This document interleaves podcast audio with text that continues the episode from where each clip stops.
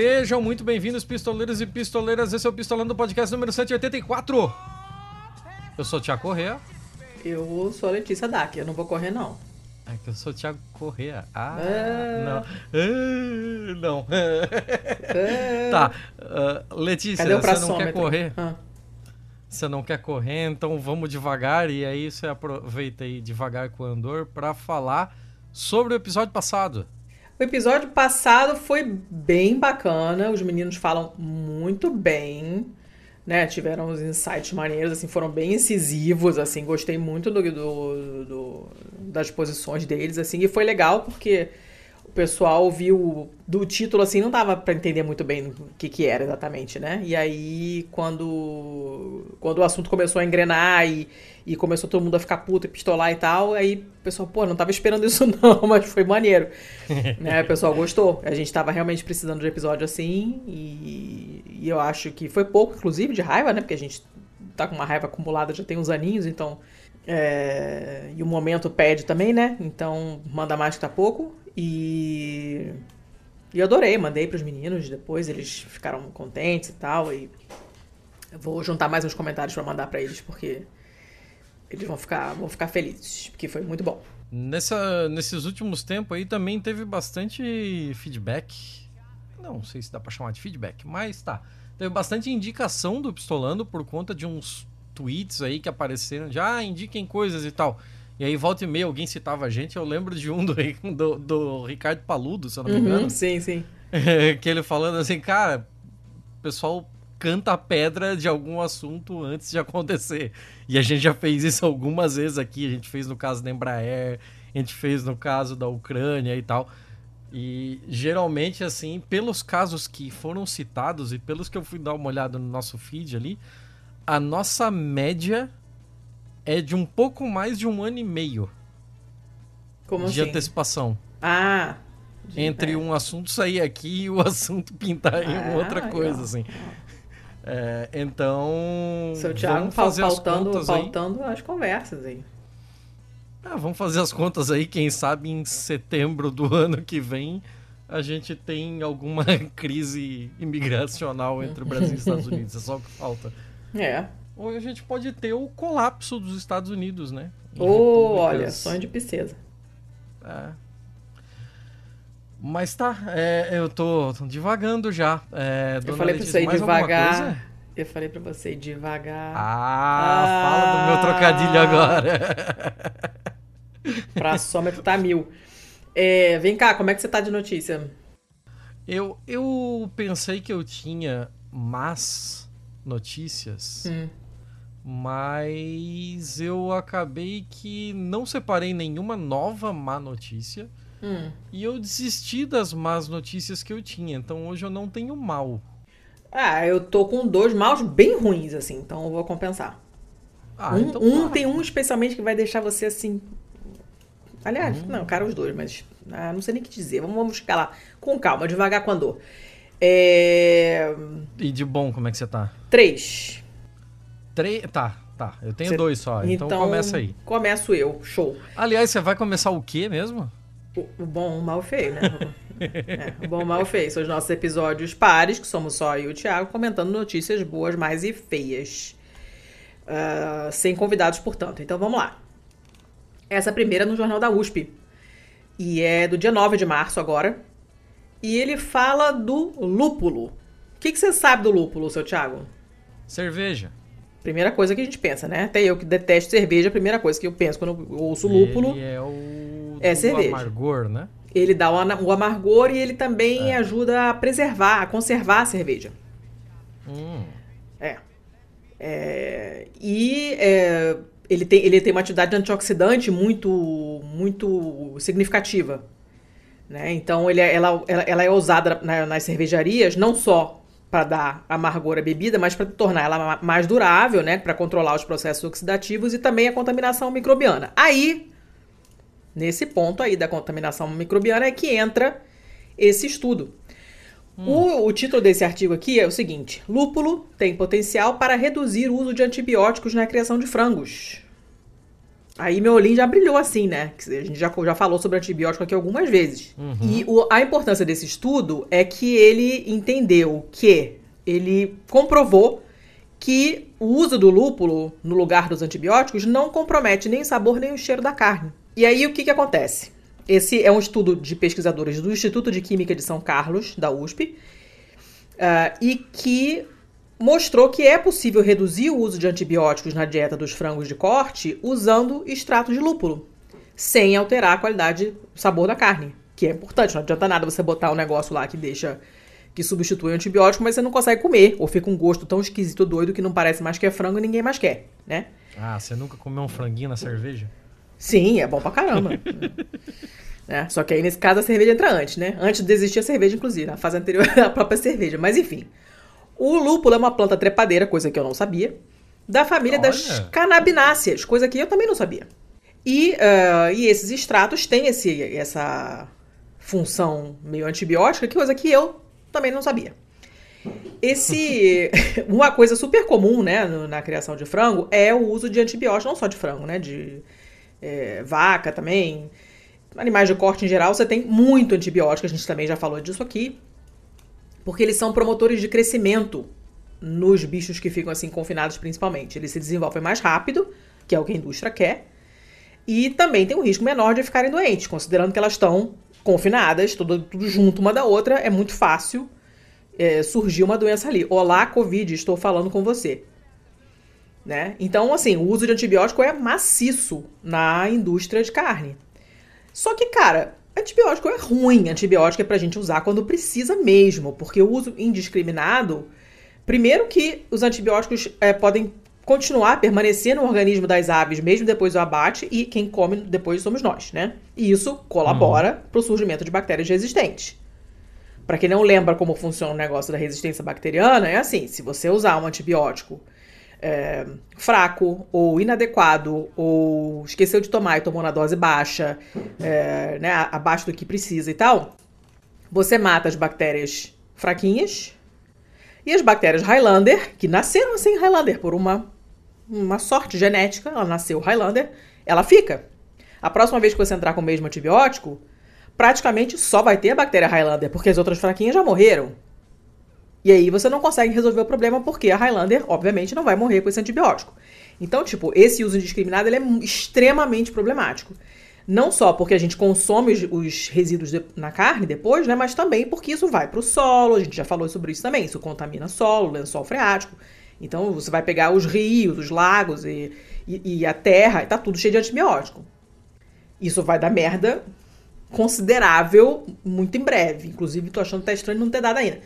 Mas, é, então o objetivo deveria ser reduzir isso de alguma forma, né? Esse modelo de criação de animais para abate é, é, é, não, não, dá para continuar com isso, não, não tem como. Ele tá, ele tá todo errado de todos os pontos de vista, mas enquanto não se consegue mudar, tem que resolver o problema do antibiótico. E essa coisa do lúpulo é uma excelente saída. Eles fizeram, é, os pesquisadores conduziram os experimentos com dezenas de frangos de corte, colocaram é, dietas variadas para esses frangos, depois foram abatidos. Os filés de peito dos frangos foram assados numa grelha comum e depois foram analisados quimicamente no laboratório do Instituto de Química de São Carlos. E aí, uhum. o que foi observado foi que a carne dos frangos que tinham comido ração misturada com extrato de lúpulo tinham as mesmas características e propriedades dos que tinham comido dieta convencional, ou seja, com antibiótico. Então tinha o mesmo cheiro, mesma consistência, cor, sabor, tudo igual. E além disso, as carnes dos frangos que consumiram lúpulo é, tinham maior capacidade de resistir a processos de degradação, então duravam mais. Não tinha até então na literatura científica nenhum estudo que avaliasse se o uso de extratos de lúpulo na alimentação dos frangos poderia de alguma forma comprometer a composição química da carne, né? Eles precisavam saber se dava para usar sem alterar a composição, né? E a quantidade que eles dão lá, que eles deram, sei lá, 30 miligramas por quilo de ração e, e resultou numa quantidade maior de antioxidantes do que no grupo sem controle, né? O que não comeu lúpulo. E. Uh, comeu lúpulo, coitado do bicho. Eu tava rindo mais do grupo sem controle, né? As galinhas tudo descontroladas. A rainha descontrolou. É, então, assim, só tem vantagens até agora. né? E esse, esse interesse em fontes mais ecológicas de antioxidantes para a carne durar mais, para os produtos durarem mais, é um, um, um campo de pesquisa é, que está ganhando terreno, né? E o lúpulo é um, uma coisa que se destaca por causa dessa atividade antioxidante muito, muito intensa. Uh, e o, um dos caras que, que também é autor do trabalho, né, um professor do Instituto de Química, Daniel Cardoso, ele trabalha, ele, ele disse que ele trabalha com uh, legislação e regulação de alimentos, ele observou como essa questão é rigorosa fora do Brasil. Então não adianta você ter um, uh, uma carne com muito resíduo de antibióticos, se isso for muito testado, não vende fora do Brasil, não, não, não se consegue exportar. Então, tem, obviamente, como sempre, essa importância mercadológica atrás. Se você tiver uma carne atochada de antibiótico, ela não vende fora, né? Não se consegue exportar. Então, esse é um objetivo muito claro, que é você conseguir ter uma carne melhor para exportação. Mas tem todos esses outros benefícios que a gente já falou, né? Então, e, e do ponto de vista custo-benefício, uhum. o lúpulo é uma alternativa ótima. Porque o extrato que eles utilizaram nesse trabalho Uh, são, é um, são extratos de lupulonas, né? então são, são partes do, desse extrato de lúpulo, que em geral é um subproduto da indústria cervejeira. Se é um subproduto, tipo, é uma parada que sobra, né? É um resíduo. Você não vai. Então é muito mais barato do que antibiótico. Uhum. É escória? É. Então, cara, é só, só coisas legais até agora, né? Só coisas maneiras. Além disso, quem produz lúpulo abre uma outra porta, tem, abre um outro nicho de mercado, né? Você não vai, não tem mais só a indústria cervejeira como, como mercado, mas toda essa, uhum. essa coisa nova, que é bem bacana, né? E é, uma coisa legal também é que esse estudo tem. Ele, ele, ele contou com o apoio da FAPESP, né, que é a Fundação de Amparo à Pesquisa do Estado de São Paulo. A gente gosta da revista da FAPESP, já apareceu muito aqui. É uma parceria com um fundo de inovação da Dinamarca, e de um projeto chamado Bread and Meat for the Future Pão e Carne para o Futuro que é coordenado por esse professor Daniel Cardoso, com contribuição do CNPq, é, da CAPES e, e, e, uma doutoranda do Instituto de Química. Então, como, como sempre, tem muita gente envolvida, não, essas coisas obviamente são super complexas, uh, e mais uma vez ressalta a importância de se investir em pesquisa. Eu achei sensacional aprendi um milhão de coisas que eu não sabia com essa história. Uh, e embora não esteja indo na direção que a gente entende que precisa, né? Que é um, um tipo de, de, criação diferente de animais. Uhum. Mas é um começo. Isso é quase um. É um paliativo, né? É, é um paliativo, mas é uma coisa grande, né? A redução de, só a redução de antibióticos no ambiente e na carne que a gente consome, sabe? Porque, tipo, não importa, não vai conseguir exportar, mas vai para o mercado interno. Beleza, aí eu e você vamos comer esse frango cheio de antibiótico. Eu não quero. Né? Então, se não tiver, é melhor. Prefiro o frango bêbado do que o frango com antibiótico. Então eu achei muito, muito, muito bom. Muito bom. Achei uma notícia lindíssima. E vem cá, lúpulo é tudo igual?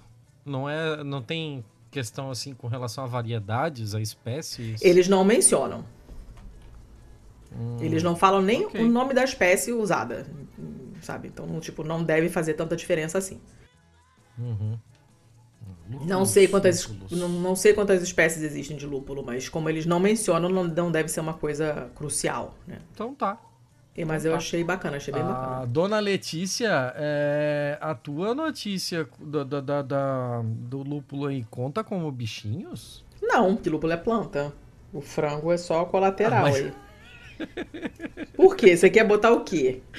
O frango é só colateral. É, não, tudo bem que o estudo é para o frango, mas a estrela do artigo é o lúpulo. Tá, então eu vou botar bichinhos. É, bota, vou ué. Botar bichinhos. Mas, mesmo que a minha tivesse sido como bicho, contado como bicho, bicho é bicho. Vou botar um, um, um, um ratinho.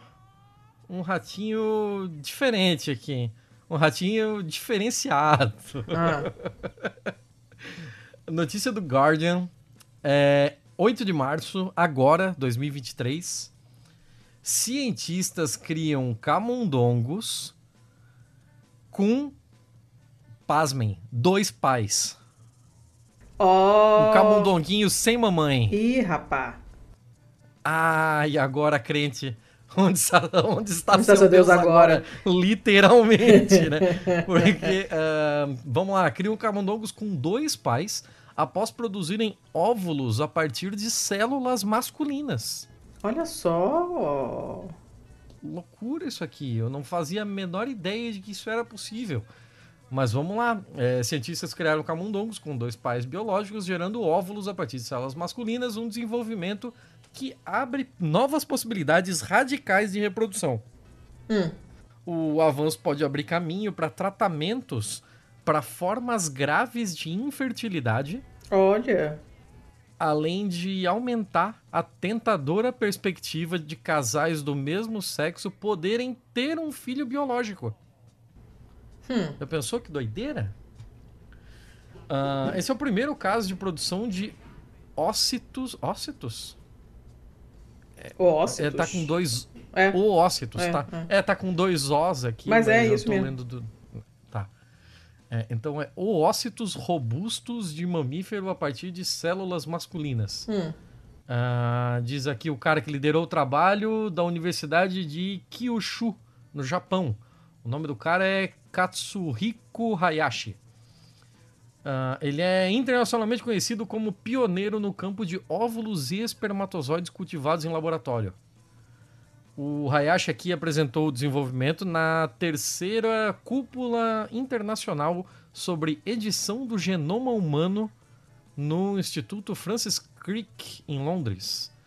Uh, prevê que será tecnicamente possível criar um óvulo humano viável a partir de uma célula da pele masculina oh. dentro de uma década. Gente, já? Coisa séria. Já, pra Rapaz, amanhã, né? É. Outros sugeriram que essa linha do tempo é otimista demais, tal, visto que os cientistas ainda não criaram óvulos humanos viáveis cultivados em laboratório a partir de células femininas. Uh, anteriormente, os cientistas criaram camundongos que tecnicamente tinham dois pais biológicos por meio de uma cadeia de etapas elaboradas.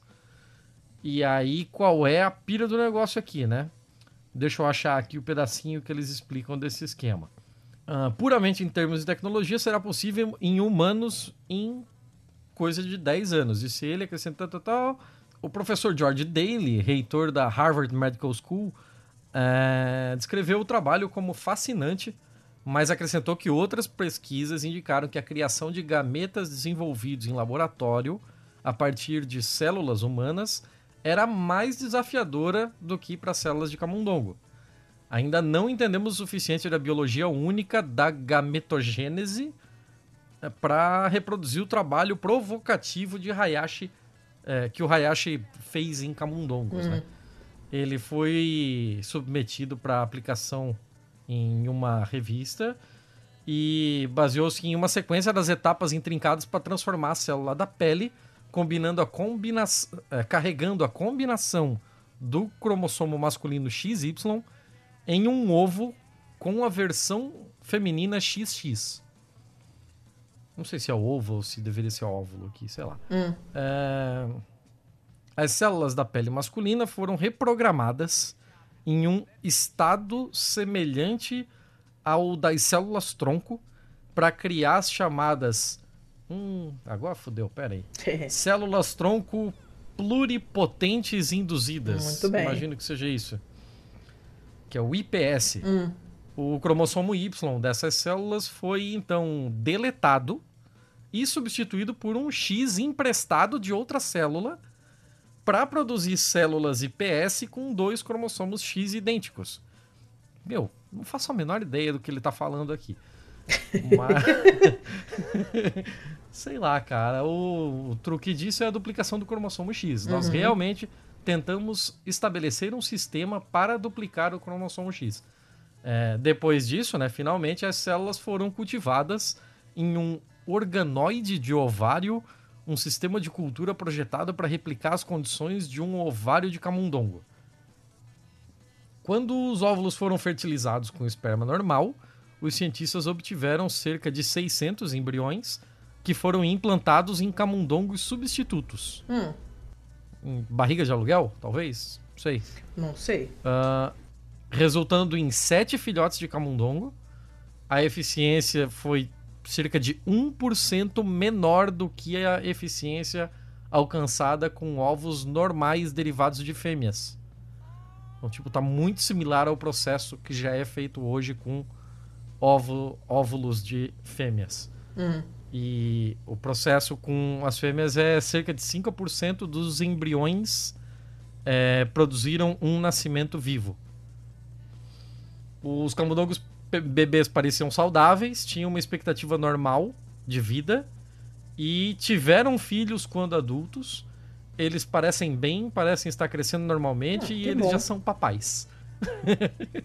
então já tem um, um casal de, de, de camundonguinhos machos que já são vovôs.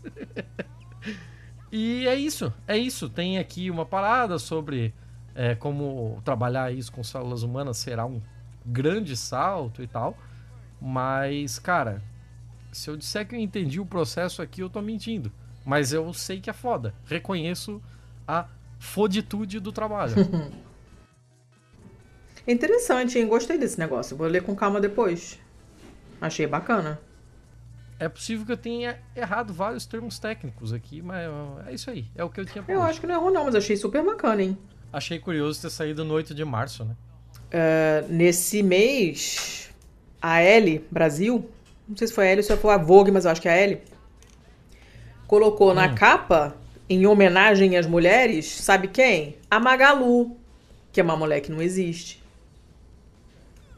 Ah, meu, sério, isso? Sério, Caralho, eu não vi isso. sério, Sério, sério, sério. Então, assim, Ma- Mas assim, tipo, foi só uma mancada do caralho ou era um especial de Dia da Mulher que eu não, era, era mês das mulheres. mês das mulheres. Caralho, que Ah, vacilo, quer né? ver? Deixa eu ver se eu acho aqui. Você lembra que tinha uma época que o pessoal ficava chipando? Eu, A Ih, Magalu altas fanfics, com- altas fanfics. Não, mas a Magalu com a com a boneca virtual da Natura. Eu lembro, lembro. A pessoa faz, faz escreve fanfic, é erótico dessas coisas. É, Caralho. é a L. View, que eu não sei qual a diferença da L normal, L View Brasil. E aí tá escrito Magalu apresenta Lu, a maior influenciadora virtual do mundo. E aí tem uma foto da Lu. Assim, O nome da, da boneca é só Lu Não, mesmo. sei lá. Eu, eu sempre chamei de Magalu. eu não sei, não porque- tenho a menor ideia. Não sei. Mas é o post original é, fala exatamente de- em comemoração do mês ao mês das mulheres. Nossa, que vacilo do caralho. É, né? Puta É, então, merda. assim. Não, não tem muito que, né? Não tem muito o que dizer. É, tá, vou pra, vou pra próxima minha, então. Vá, faça isso. Essa Faça isso. minha é do. Cadê? Que sumiu. Vem aqui. Do KD? Não, que O mané. KD? Não, garoto. É do site do MST, Ah, tá? Movimento dos Trabalhadores Rurais Sem Terra, para quem não soubesse. E é super bacana, uma notícia do começo desse mês, do dia 9. Olha que coisa maneira. Fungo que fortalece o solo é descoberto em assentamento e recebe nome de agricultora do MST. E aí tem uma fungo foto. Que fortalece o solo. Aham. Existem Nossa, muitos fungos que fortalecem o solo. Muitos. Hum. Muitíssimos mesmo. Inclusive, se não tivesse fungo no solo, não tinha planta. Ah, e, Sério? é. E esse aqui se chama, então, foi batizado de Penicillium gersine, porque o nome da agricultora em questão é dona Gersina. Ah, Penicillium, a gente já, né, já sabe o que, que é, é um, é um gênero que se conhece há bastante tempo, é dele que vem a penicilina, né? Só que essa espécie é uma espécie nova e recebeu o nome da dona Ger- Gersina. Ah, e é um, um- um fungo que é importante no processo de decomposição da matéria orgânica do solo. Né? É, bem, é, bem, é bem legal assim, o, o artigo. Ela é uma agricultora familiar, faz parte do movimento dos trabalhadores rurais sem terra, mora no assentamento Chico Mendes 3, em Pernambuco, há 18 anos. E é, é legal que a, a fala dela é assim: eu não conhecia nada de fungos e hoje eu já sei o que é a defesa das plantas. Né? Ela não sabia o que era e agora tem um fungo com o nome dela, é uma coisa fantástica, né? Que massa. Muito legal. Essa pesquisa que identificou esse, esse fungo no solo foi feita com uma parceria né, entre a Universidade Federal de Pernambuco e o assentamento. E ele foi detectado na análise do, dos solos feita por uma doutoranda. A, a, orientadora dela, que é uma bióloga, né, professora da Universidade Federal de Pernambuco, destaca a importância científica de, de, desse feito, né, porque esse, esse penicillium descoberto ele faz parte de um grupo que ainda se conhece. Está tá escrito super mal, tá? Faz parte de um grupo é, do qual ainda se conhecem poucas espécies. Então, foi uma, uma informação bastante interessante. São fungos muito importantes no processo de decomposição de matéria orgânica e vão facilitar, botar até um gerundismo aqui, vão facilitar nesse processo de incorpora, incorporação dos nutrientes no solo. E aí, consequentemente, nutrem as plantas. A planta não consegue quebrar as substâncias que estão no solo. Elas têm que chegar para a planta já quebradas. Aí a planta consegue absorver. E quem faz isso é o fungo. Uh, essa pesquisa começou em 2009. Era um processo de extensão da Federal Rural de Pernambuco. Em 2013, ele foi incorporado pelo FPE através de um projeto que acompanha a transição da monocultura de cana-de-açúcar para o sistema agro, agroflorestal, o que já é fantástico né? E essa transição foi implantada é, começando pela, pela ocupação pelos assentados. E a ideia do projeto é monitorar os micro-organismos que ocorrem naturalmente dentro das propriedades desses agricultores que usaram esse processo de transição agroecológica. Eles tinham uma monocultura e agora estão diversificando as culturas. E aparecem micro-organismos diferentes, porque você está mudando o que você está jogando ali, né? Uhum. E, e a propriedade da dona Gersina é uma propriedade que eles acompanham desde 2013. Eles pegaram praticamente o início do processo de plantio das mudas do sistema agroflorestal. Foi o modelo que ela adotou na propriedade dela. E o estudo pegou ela bem no comecinho. Então foi acompanhando a mudança da composição de micro-organismos no solo. Né? E, e, a inclusão dos assentados no processo de pesquisa foi fundamental, por isso que ela foi homenageada também, né? Porque é, é uma colaboração sem a qual não, não, não rolaria o projeto. Porque você tem uma troca de saberes entre a agricultura familiar e a universidade, é um, uma, um escambo de, de, de, ideias e de conhecimentos muito bacana. Né? E aí ela falando, a dona Gersina falando assim, ah, o cuidado que ela, a doutoranda, né? O cuidado que ela teve de fazer o estudo com os fungos e trazer o resultado para me mostrar, né? E, ela, uhum. eu fico satisfeita pelo trabalho dela e dos professores da universidade que estão tendo esse cuidado de mandar os estudantes para cá para estudar com a gente e para a gente ver o resultado da Terra. Que maneiro. Né? Então é uma, é uma, é. uma mão dupla mesmo, né? Um eu coço as minhas uhum. costas, você coça a minha, né? A gente, a gente se ajuda mutuamente, mutuamente e todo mundo ganha com isso. Achei muito, muito, muito legal. Depois eu queria saber mais sobre o que, que ele, exatamente o que, que ele faz, porque é, como, como que é o mecanismo, né? O que, que ele, já entendi que ele é importante para o processo de decomposição, mas eu fiquei curiosa de saber é, o que, que ele tem de especial com relação ao, a outros vários que fazem isso. Não sei se ele é mais eficaz, não sei. Mas uhum. achei muito legal. Muito legal. É, é, essa parte aí é realmente louvável, né? De voltar lá no, na base onde foi feita a coleta e tal e explicar para aquela Nossa, isso é fundamental, comunidade gente. que de fato tem contato com aquilo no seu dia a dia, sim, né? Sim. A importância daquilo. Muito, muito bacana. Tanto a notícia em si quanto esse essa relação da universidade com o pessoal do, do assentamento. Achei muito bacana. E esse tipo de, de, de estudos, né, com, com, com essa, esse tipo de, de agricultura é, agroflorestal e tal, não sei o que, é um, é um negócio que é crucial hoje em dia, né? Mais do que nunca, como diria o Faustão. É, é, a hora, é a hora de estudar esse negócio aí, porque não, a monocultura não tá dando. A gente tem que resolver essa merda. E conseguir passar essas áreas de monocultura para uma outra coisa é um negócio muito maneiro, mas quanto mais você estudar isso, mais, mais funciona bem. Ou melhor funciona, não sei como dizer essa frase. É, esse processo. Então achei muito, muito legal. E vai, pô, é um tipo de pesquisa que, que rende muita coisa bacana. Você pode arrumar você pode descobrir um antibiótico novo com um negócio desse aí. Sim. Né? Ou descobrir, sei lá, outros remédios, descobrir outras, é, outras comidas, outras plantas comestíveis, outros insetos que tem que polinizam, sei lá, cara, é um tipo de estudo que dá margem a um monte de descoberta maneira. Então achei super legal. Muito bom, muito bom. Dona Letícia, ah. é... sabe aquela árvore lá do, do, Aquela árvore das coisas dos seres vivos lá, tipo, tem planta, animal, fungo. A gente já falou dos três, tem mais o que lá? É, protozoário e aquelas outras bactérias esquisitas. Os... Enzima? Não, enzima não é, não é ser vivo, enzima é proteína. É um tipo de proteína que faz coisas. Vai lá e faz um negócio. É... Ai, meu Deus, como é que se chama? O reino Monera. É um, uns negócios esquisitos que ninguém nem, nem, lembra que tem. A gente que não, não, lida com isso, né? É importante pra caramba, mas a gente não presta atenção. O que, que, tá. que, que você quer? Ameba? A protozoário? Não, vou trazer uma enzima. Eu vou trazer então, uma enzima. Então não tá no eu... seres vivos, não tá nessa árvore, não. Sinto informar. É, esse é o meu conhecimento Sinto de biologia. Informar. Eu não, não tô surpreso enzima de ter errado não respira, não, não okay. come, não caga, não se reproduz. Enzima é, é proteína. Ela não tipo come, ela não caga, ela não se reproduz, mas ela faz um negócio muito mais louco. Ah. Ela converte ar em eletricidade. Oh, é muito que bem. Que é isso que eu trago na minha notícia. Muito Essa bom. A notícia gostei. vem do SciTech Daily é, ela é do dia 8 de março. Percebe-se que 8 de março eu trabalhei muito pouco, eu tive bastante tempo para ler coisas.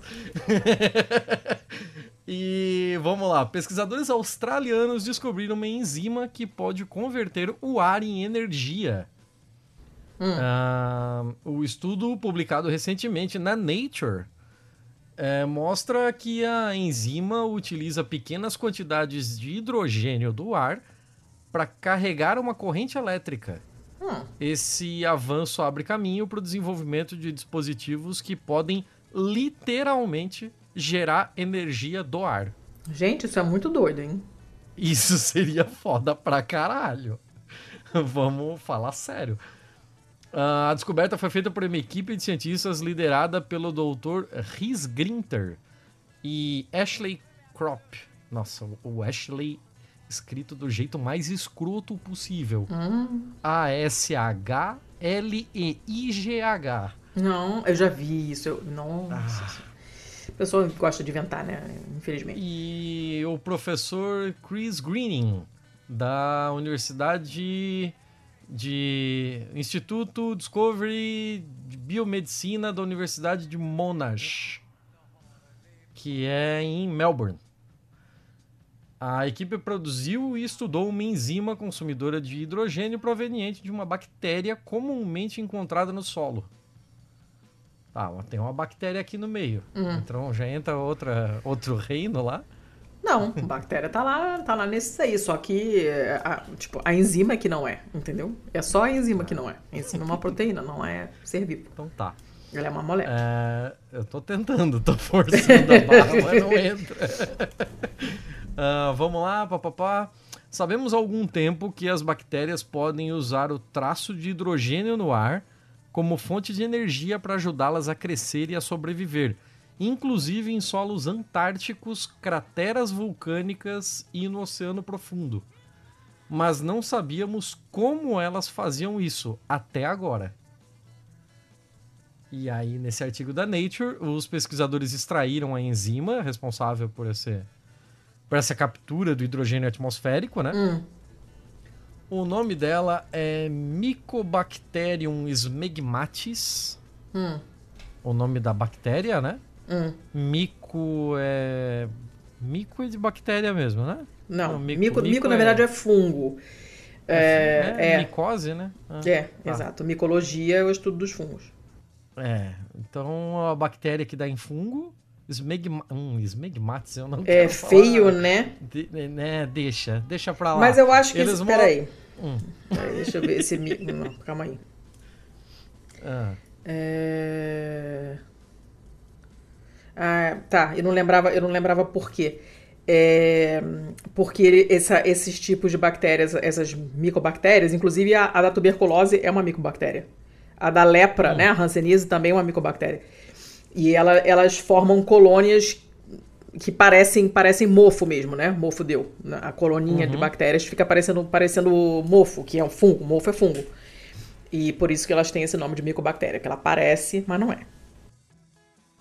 O Smegmatis a gente não vai entrar Eu prefiro assunto. não, não explorar essa, essa parte do Ok. nome.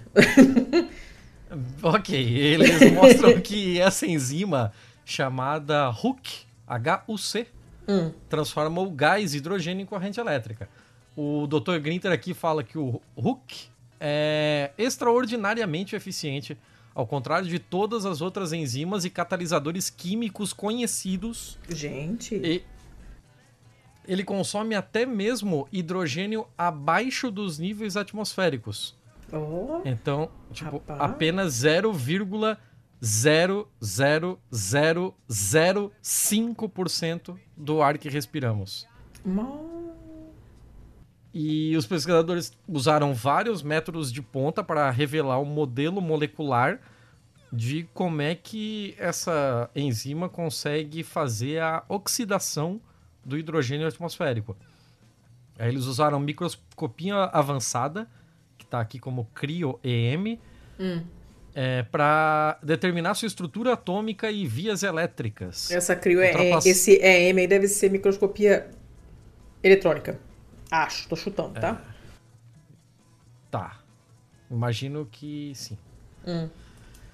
Ah, ultrapassando os limites para reproduzir a estrutura enzimática mais resolvida é, relatada por esse método até o momento. Eles também usaram uma técnica chamada eletroquímica para demonstrar que a enzima purificada cria eletricidade em concentrações mínimas de, de hidrogênio. O trabalho de laboratório realizado pela CROP lá, é, eu não sei se é o ou a CROP, é, eu acho que é a CROP, Hum. é, mostra que é possível armazenar o HUC purificado por longos períodos. Então ele é surpreendentemente estável, é possível congelar a enzima ou aquecê-la a 80 graus Celsius e ela mantém o poder de gerar energia em todos esses em todas essas adversidades. Olha que danada. Um tardígrado, Então- praticamente, da- das, das. Isso reflete que essa enzima ajuda as bactérias a sobreviver nos ambientes mais extremos. O HUC é uma bactéria natural que produz uma corrente elétrica sustentada do ar hidrogênio adicionado. Embora essa pesquisa esteja ainda em um estágio ini- inicial, a descoberta do HUC tem um potencial considerável para desenvolver pequenos dispositivos movidos a ar, como alternativa aos dispositivos de é, movidos a energia solar. Né? Gente, que maneiro isso. é uma loucura. Elas são comuns, elas podem ser cultivadas em grandes quantidades, o que significa que temos acesso a uma fonte sustentável diretamente da enzima. O Dr. Grinter diz que um dos principais objetivos para o trabalho futuro é aumentar a, produza- a produção de HUC. É, uma vez que produzimos HUC em quantidades suficientes, o céu é o limite. Literalmente. Isso é ele que está dizendo. Para produzir energia limpa. Então, Muito bacana. Olha, tem potencial pra cacete, hein? Então, é, isso aqui é, é coisa séria. Coisa séria. Hum, Porra, muito excelente, senhor. É, Eu, eu fico eu fico um pouco bolado, porque assim, a, eu não tenho muito mais conhecimento de química do que eu tenho de biologia. Mas- é, nem de física. Mas assim, tem que ter um produto dessa reação, certo? Sim. Essa enzima tá capturando tem, hidrogênio. tem que sobrar alguma coisa, que nem Ela tá o, oxidando. o subproduto do lúpulo lá, que sobrou da. É, e, e- e qual é o resíduo disso? Não sei. É oxigênio? Não tenho a menor ideia. Se o artigo não fala, não sou eu que vou saber. Eu imagino que seja oxigênio. Que doideira. Muito louco isso aqui. É isso aí. Show de bola. Eu não tenho muito mais o que acrescentar. Ah, tem, tem potencial, gostei. Se a gente produz pra caralho dessa enzima, a gente não tende a acabar produzindo pra caralho da bactéria que vem com ela? Ah, sei lá. Não sei. Pode dar, usar um CRISPR para potenciar a quantidade de enzima produzida sem precisar aumentar muito a quantidade de bactérias? Não sei. Não sei. Tá. Não sei, gente, não entendo nada de nada, não me, não me perguntem nada, porque eu nunca sei. Vou para pro meu último bom, então. Vá. Que é uma Eu- notícia... Eu fechei meus bons também. Tá, que é uma notícia que quem me mandou foi o Cadu, o nosso tipógrafo de plantão. É uma notícia de novembro, inclusive o Guardian avisa, ó, notícia velha, tem mais de quatro meses, né? Porque agora tem que avisar, né? Pra você não ficar... A gente tende a não olhar muito pra data e acaba dando no- notícia datada.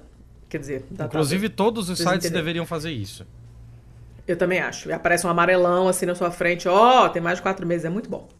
Mas essa, É, no caso, não faz muita aí, diferença. Pode ter saído coisa nova desde então. É, é. Mas no caso, acho que não faz muita diferença, não.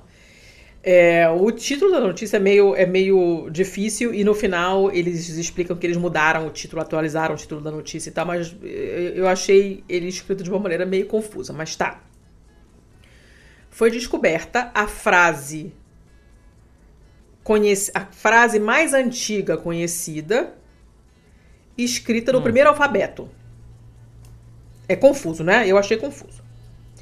Ah, tá. Eu achei confuso. Mas, tá, vamos, vamos, vamos, vamos devagar, né? É uma frase simples, no caso, ah, que foi encontrada em um pente para tirar lêndia e piolho do cabelo, seu Thiago. Pente fino. Pente fino. No caso, não é tão fino, coitado, porque ele é de marfim.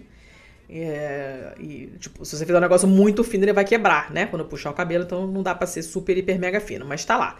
É um, um pente com 14 dentinhos só, pra tirar a lêndia e, e, e piolho do cabelo, né? Tem o outro lado, exatamente o que a gente usa até, até hoje, né? O que eu usava, eu tinha muito piolho. Que tinha um lado com os dentes mais finos e o lado com o espacinho maior, né? Que é pra pentear mesmo. Acredita-se que esse pente tenha sido feito lá para o ano 1700, antes da Era Comum, antes de Cristo. E, e o que a frase é essa aqui, que esta presa, né, porque é feito de marfim que nada mais é do que a presa do elefante, tire os piolhos do seu cabelo e da sua barba. Ou Ah, seja, piolho já pera. enchia o saco desde Pera aí, sempre. me, me, me, me ajuda. Ah. Essa é, a fra... Essa é a frase mais antiga, então. Essa é a alfabeto. frase mais antiga escrita no primeiro alfabeto. Porque esse alfabeto ali da região de Canaã é o primeiro alfa- alfabeto mesmo. Porque, tipo, os, os hierogli- hieroglifos são outra coisa. Esse é um alfabeto, não são desenhos, pictogramas. É um alfabeto. E é o primeiro é, a ser criado ali na região de Canaã, no, no reino de Judá. E, porra, então. E já tinha a palavra papiolho. Pra você ver como o bicho é chato. Que, que caralho, porra. Né? Tá. É, ele, foi, ele foi encontrado numa cidade chamada Latish, não sei como se, como se pronuncia isso, que foi uma Como é cidade-estado, escreve? L-A-C-H-I-S-H, mas eu não sei nem que língua é essa, então não sei te dizer. É uma cidade, foi uma cidade-estado é, ali do, do reino ali de Canaã, sei lá, região de Canaã, não sei o que, que era Canaã, essas coisas bíblicas não me interessam. No segundo milênio, né, da, da- antes da Era Comum, foi a segunda mais a segunda cidade mais importante no reino de Judá. E o que esse esse pente sugere é que nem mesmo as pessoas mais ricas estavam livres de piolho. Por quê? Porque não tinha elefante ali, então era uma coisa importada. Esse, esse, esse pente de marfim era claramente uma coisa importada, o que significa que você tinha que ter bufunfa para comprar, certo? Uhum. É, então, certamente era um objeto de luxo de uma família que tinha dinheiro e mesmo assim estavam lá o pessoal reclamando da caceta do piolho. É, é, uma, é legal que o professor Joseph Garfinkel, que é um arqueologista da Universidade Hebraica de Jerusalém, né, que ajudou a dirigir essas escavações nessa cidade, ele falou assim: é uma, é uma inscrição muito humana, né? No sentido de muito tipicamente humana. É um pente que serve para uma coisa, e no pente você, você bota lá que você tem um desejo de destruir o piolho da sua cabeça. O pente, o pente vem com um manual de instrução, né? É Use muito esta bom. porra aqui pra se livrar do piolho. Não, e é, é desejando mesmo, cara, que você consiga se livrar desta merda, porque coceira é muito ruim, né? E eu tenho, e sabe que é a coisa mais engraçada? Aqui, numa rua aqui perto de casa, tem um, uma, uma clínica para tirar piolho.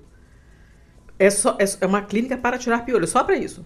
E aí você vai olhar só... assim, sério, só pra isso. Caralho. E você olha ali escrito embaixo, tem em várias cidades, Miami, Milão, não sei o que, tipo, ninguém escapa da desgraça do piolho. O piolho é um bicho democrático.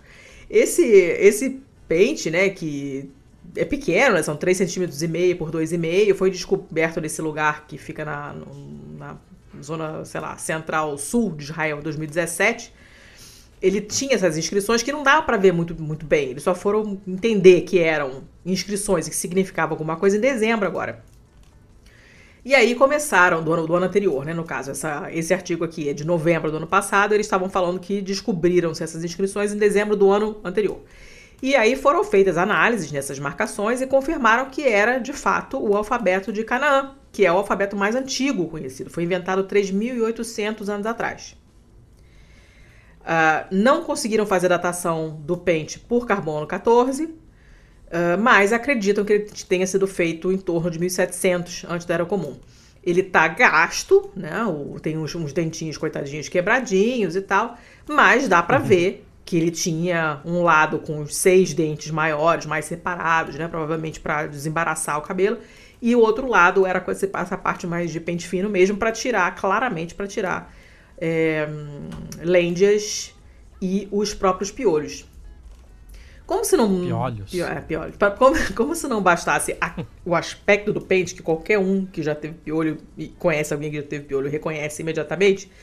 Eles falaram: não, vamos examinar aqui no microscópio, ver o que, que tem nesse, nesse, nesse pente. É óbvio que encontraram pedaços das membranas externas é, de ninfas de piolho.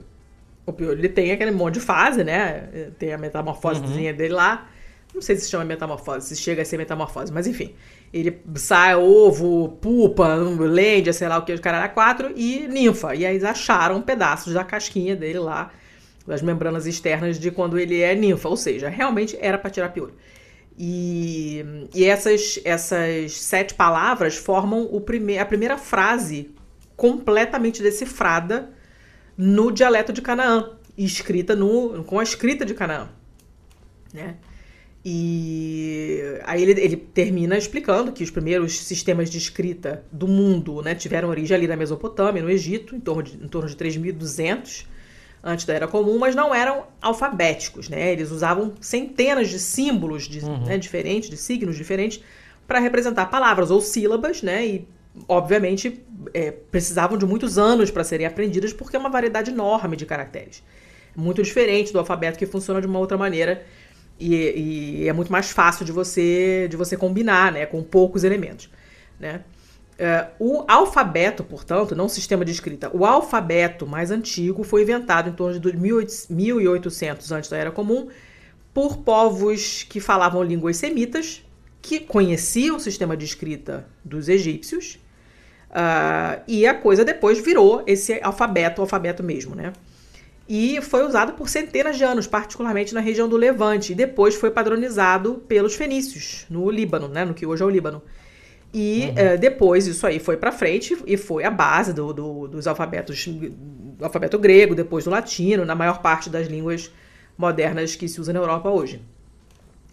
Uh, e os pesquisadores falam, olha, o fato de que essa essa inscrição, que é essa primeira, né, que a gente tem, a primeira coisa que a gente, pô, a primeira coisa que escreveu é o quê? Piolho, é uma coisa da vida cotidiana, né? Porque a gente, a gente fica sabendo, primeiro, que piolho existe desde sempre, tornando a nossa paciência, né? Mostra que até mesmo as famílias ricas é, continuavam tendo esse problema, por causa do lance do, do pente ser de marfim, que não era uma coisa fácil nem barata né? E, uhum. e, e, aí você entende a importância dessas, dessas pequenas coisas na vida das pessoas o suficiente para alguém ir lá e, e fazer uma inscrição ali na, na, no diabo do pente.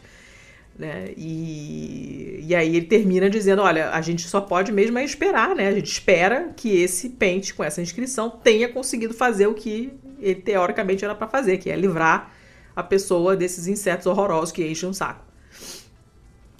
Eu achei super legal super legal. Esse é o tipo de descoberta. Essa, essas minúcias da vida cotidiana são muito maneiras. Tem um, um livro do. Ai, meu Deus do céu, aquele medievalista famoso, cadê? Peraí. Ai, o Jacques coisa. Ah! Jacques coisa? Não, é o Jacques Legoff, mas eu não me lembro qual é o nome, qual é o livro. Eu tenho vários livros dele, é muito maneiro. É do Jacques Legoff, que é um, é tipo um dos medievalistas mais famosos, se não o mais famosos, se não o mais famoso, e ele tem um que eu li quando eu estudei italiano na Itália, que era a vida cotidiana na Idade Média. Esse livro é maravilhoso, porque ele fala exatamente do que as pessoas comiam, o que as pessoas vestiam, é, como elas faziam pão. Eu comentei recentemente uma, uma dica que eu dei de livro, né? Que era como ser um Tudor e tal, e ela fala disso, né? Mas isso aqui a gente está falando de uma, num período anterior.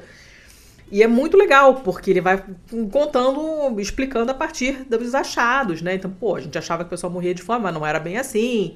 Eles tinham, os camponeses tinham uma dieta mais rica do que a gente normalmente imagina e tal. E aí vai explicando como é que as coisas funcionavam. Eu amo essas minúcias da vida de todo dia. Eu acho interessantíssimo, interessantíssimo. É essa, é essa parte da história que mais me interessa, assim, de saber como as pessoas viviam, como é que você limpava a bunda quando você fazia cocô, sabe? Como é que você cortava a unha, entende? Como é que você fazia meia, como é que você costura aquele negócio, como é que você prende isso aqui na cabeça, sabe? Essas coisas. Eu, eu, eu amo essas coisas. E esse livro é muito maneiro. Uhum. Então esse pente pra mim foi fascinante, assim, porque é, a, a maior parte das, das pragas humanas, então piolho, né, as- a maior parte das doenças infecciosas que acometem o ser humano, cara, desde sempre elas enchem o saco, né? Desde sempre. E, e você encontrar resquício disso, prova disso e tal, é muito, muito maneiro. E o pente é bonitinho, tá lá com os símbolozinhos lá e tal, bem legal.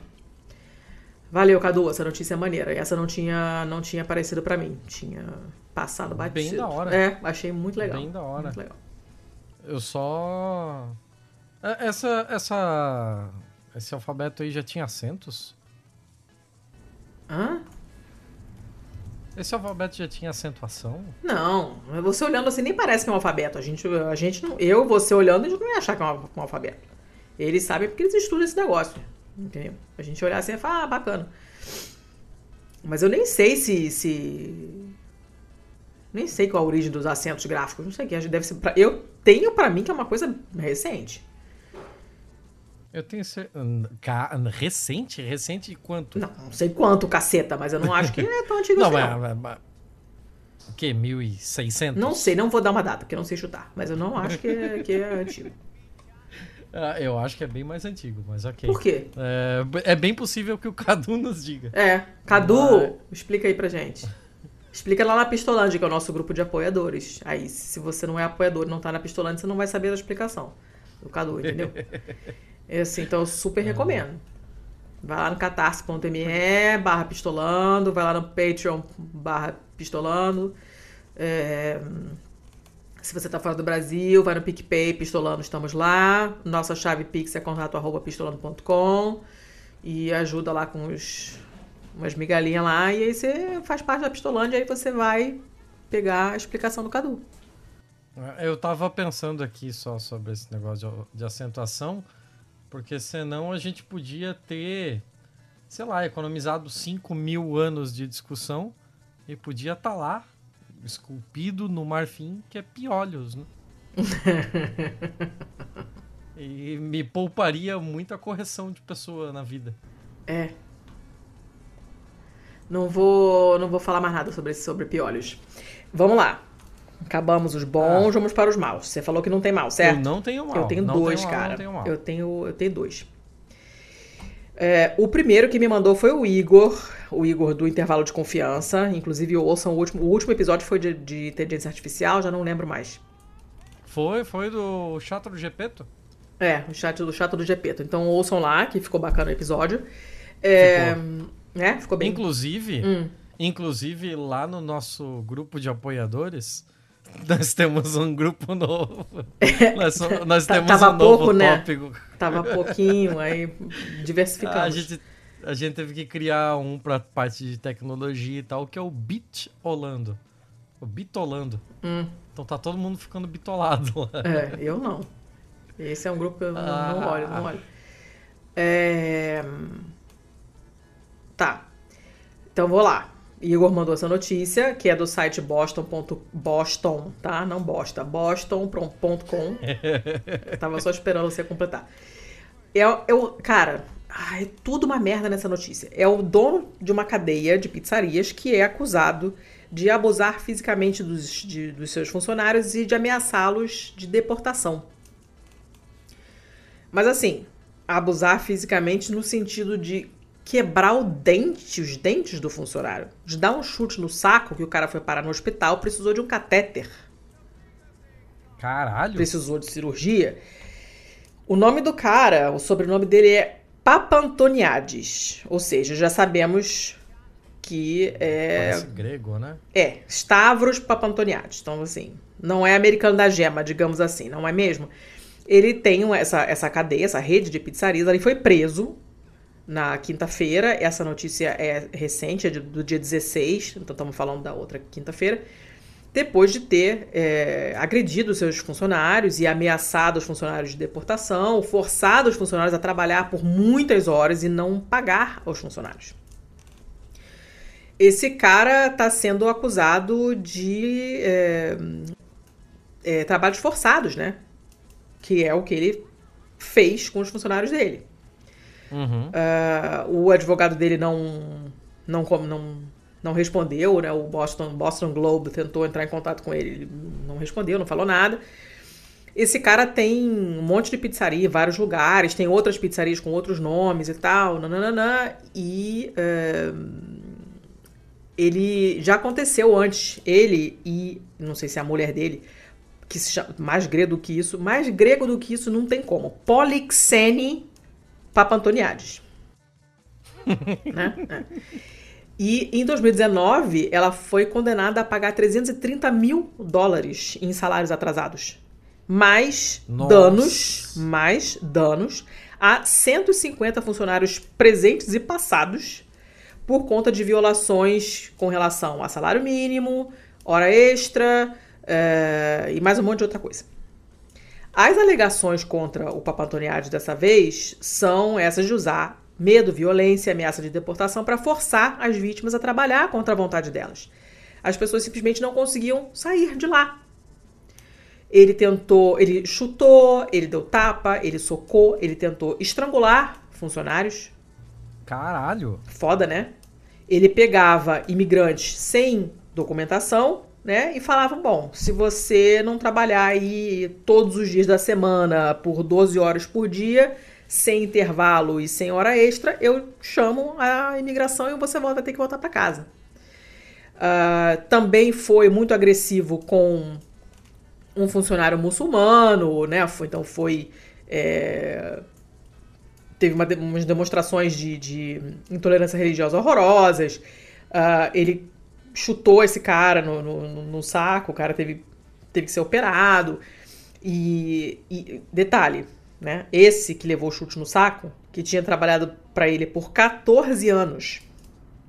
Nossa. 14 anos.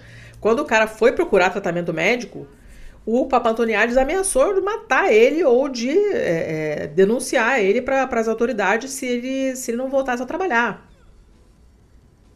quebrou os dentes do outro cara, né? Falou que quando ele um deles tentou fugir, ele saiu correndo a, atrás do cara, tipo, saiu correndo no estacionamento, atrás do cara para encher ele de porrada. Sabe? Um outro, um outro cara tentou tentou sair também, aí ele fez um um BO falso, mentiu pra polícia, disse que o cara bateu, destruiu o carro dele, bateu no carro dele e depois fugiu da cena do, do crime, sabe? Cara, um negócio horripilante, horripilante. Se ele for de fato condenado, com relação a essa acusação de trabalho forçado, de trabalhos forçados, ele pode encarar até 20 anos de prisão, até 250 mil dólares de multa, que é obviamente muito pouco, né? Uh, e o artigo termina explicando que trabalhos forçados é uma coisa que entra na categoria de tráfico de seres humanos, porque nesse caso não é uma disputa em torno de salários se alguma pessoa está sendo obrigada a trabalhar com o uso da força, com ameaça de uso da força, ou coerção de qualquer tipo, é um crime federal. Então o cara está sendo julgado num nível muito alto, assim, né, da, da, do judiciário americano, porque é um crime federal, não é uma coisa tipo, ah, avancei um sinal, uhum. é uma parada sinistra, né? Aí você olha tá a cara desse desgraçado aqui na foto, uma foto de 2016, essa cara de, de filho da puta. É, e é isso. Esperamos, só podemos esperar mesmo que, né, que ele vá preso, que tirem todos os centavos que ele já teve na vida dele inteira. E, e tem uma, uma, outra notícia aqui que não o juiz negou fiança para ele, porque ele tem uma, um histórico de violência, de ameaças, então ainda está preso, não teve fiança. Vamos ver no que, que vai dar. Espero que seja preso que apodreça na prisão não é nenhuma surpresa que converse tanto com o nosso último episódio. Né? Exatamente. Né? Porque é, a, gente, a gente sabe que existe uma rede de exploração de Exato, né? O cara com esse, o cara com esse, com esse sobrenome, a gente, como eu falei no começo, tipo, tá na cara que o cara não é, não nasceu ali, né? Até pode ter nascido ali, mas pô, né? Tem, tem um, uns parentezinhos ali que migraram, né? E o cara vai lá e explora os outros e trata mal e chuta e os caras. É um vermão, vermão. A merda, só merda. Cara, é, é surreal. É surreal. surreal. Imagina, né? 14 anos. 14 cara. anos. É. Que coisa de maluco. Eu nunca trabalhei 14 anos num lugar, assim. Ó, e, e aí você. Você fica imaginando que porra é uma vida, né? É uma vida, é um. Agora você passar todo esse período dentro de um de um ambiente assim, já um pensou? Abuso, morrendo de é, medo. De um ambiente Pelo abusivo de nesse Deus, sentido, cara. caralho, velho. Viver o tempo todo com medo. Isso daí é... acaba com o psicológico de qualquer um. É, depois o pessoal vai fazer Pikachu surpreso, porque é, um acabou matando o outro, ou tirando a própria vida, ou é. fazendo qualquer coisa nesse sentido de medidas drásticas, assim, né? Uhum. É... Não, tem, não tem indenização que, que resolva isso. Pois é. É absurdo. Deixa eu piorar ainda mais a coisa, né? Aí você fica pensando, poxa, de repente o cara mais um pouco mais. Sei lá, o cara vai procurar outro emprego, né? Se não tivesse um cara que te ameaça, mas pô, tá num ambiente ruim, vou procurar outro emprego. Beleza, segundo essa reportagem do Wall Street Journal, infelizmente, que é agora do dia 20, uh, eh, você tem um. Deixa eu ler a manchete, né? Abundam ofertas de emprego, mas muitas são falsas.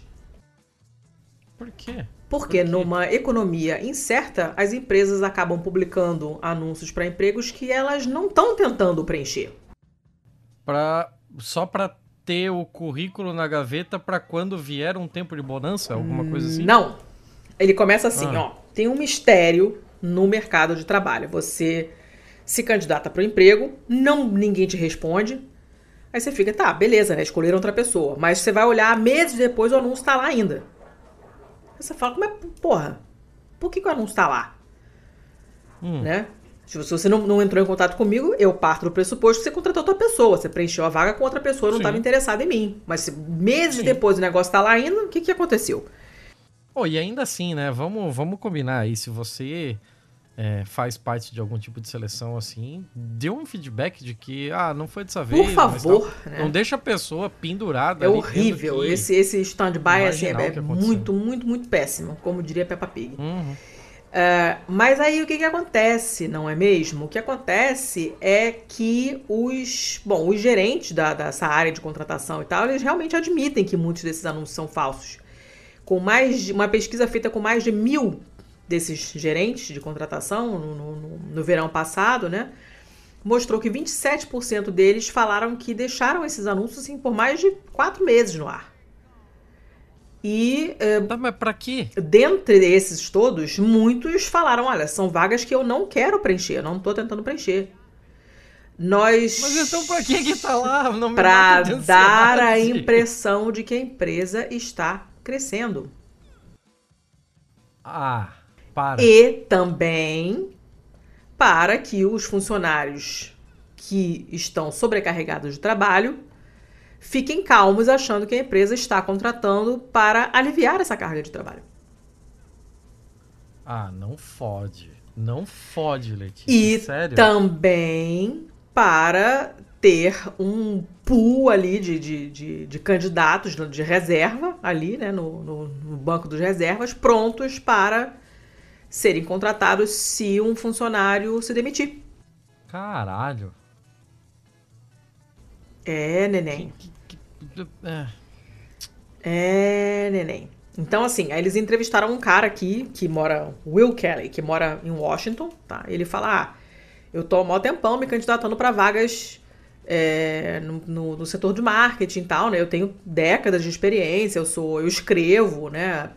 Textos técnicos e para marketing.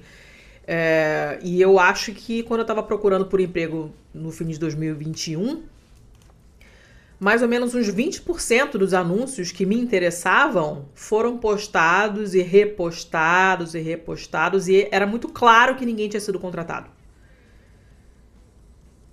E ele foi mandado embora de uma startup em agosto.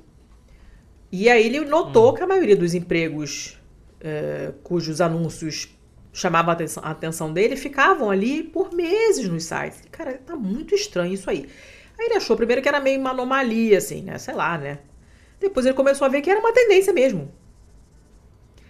Uh, e aí eles entrevistam também no artigo um recrutador do Tennessee, ali, coitado, uh, que diz que, de fato, muitos.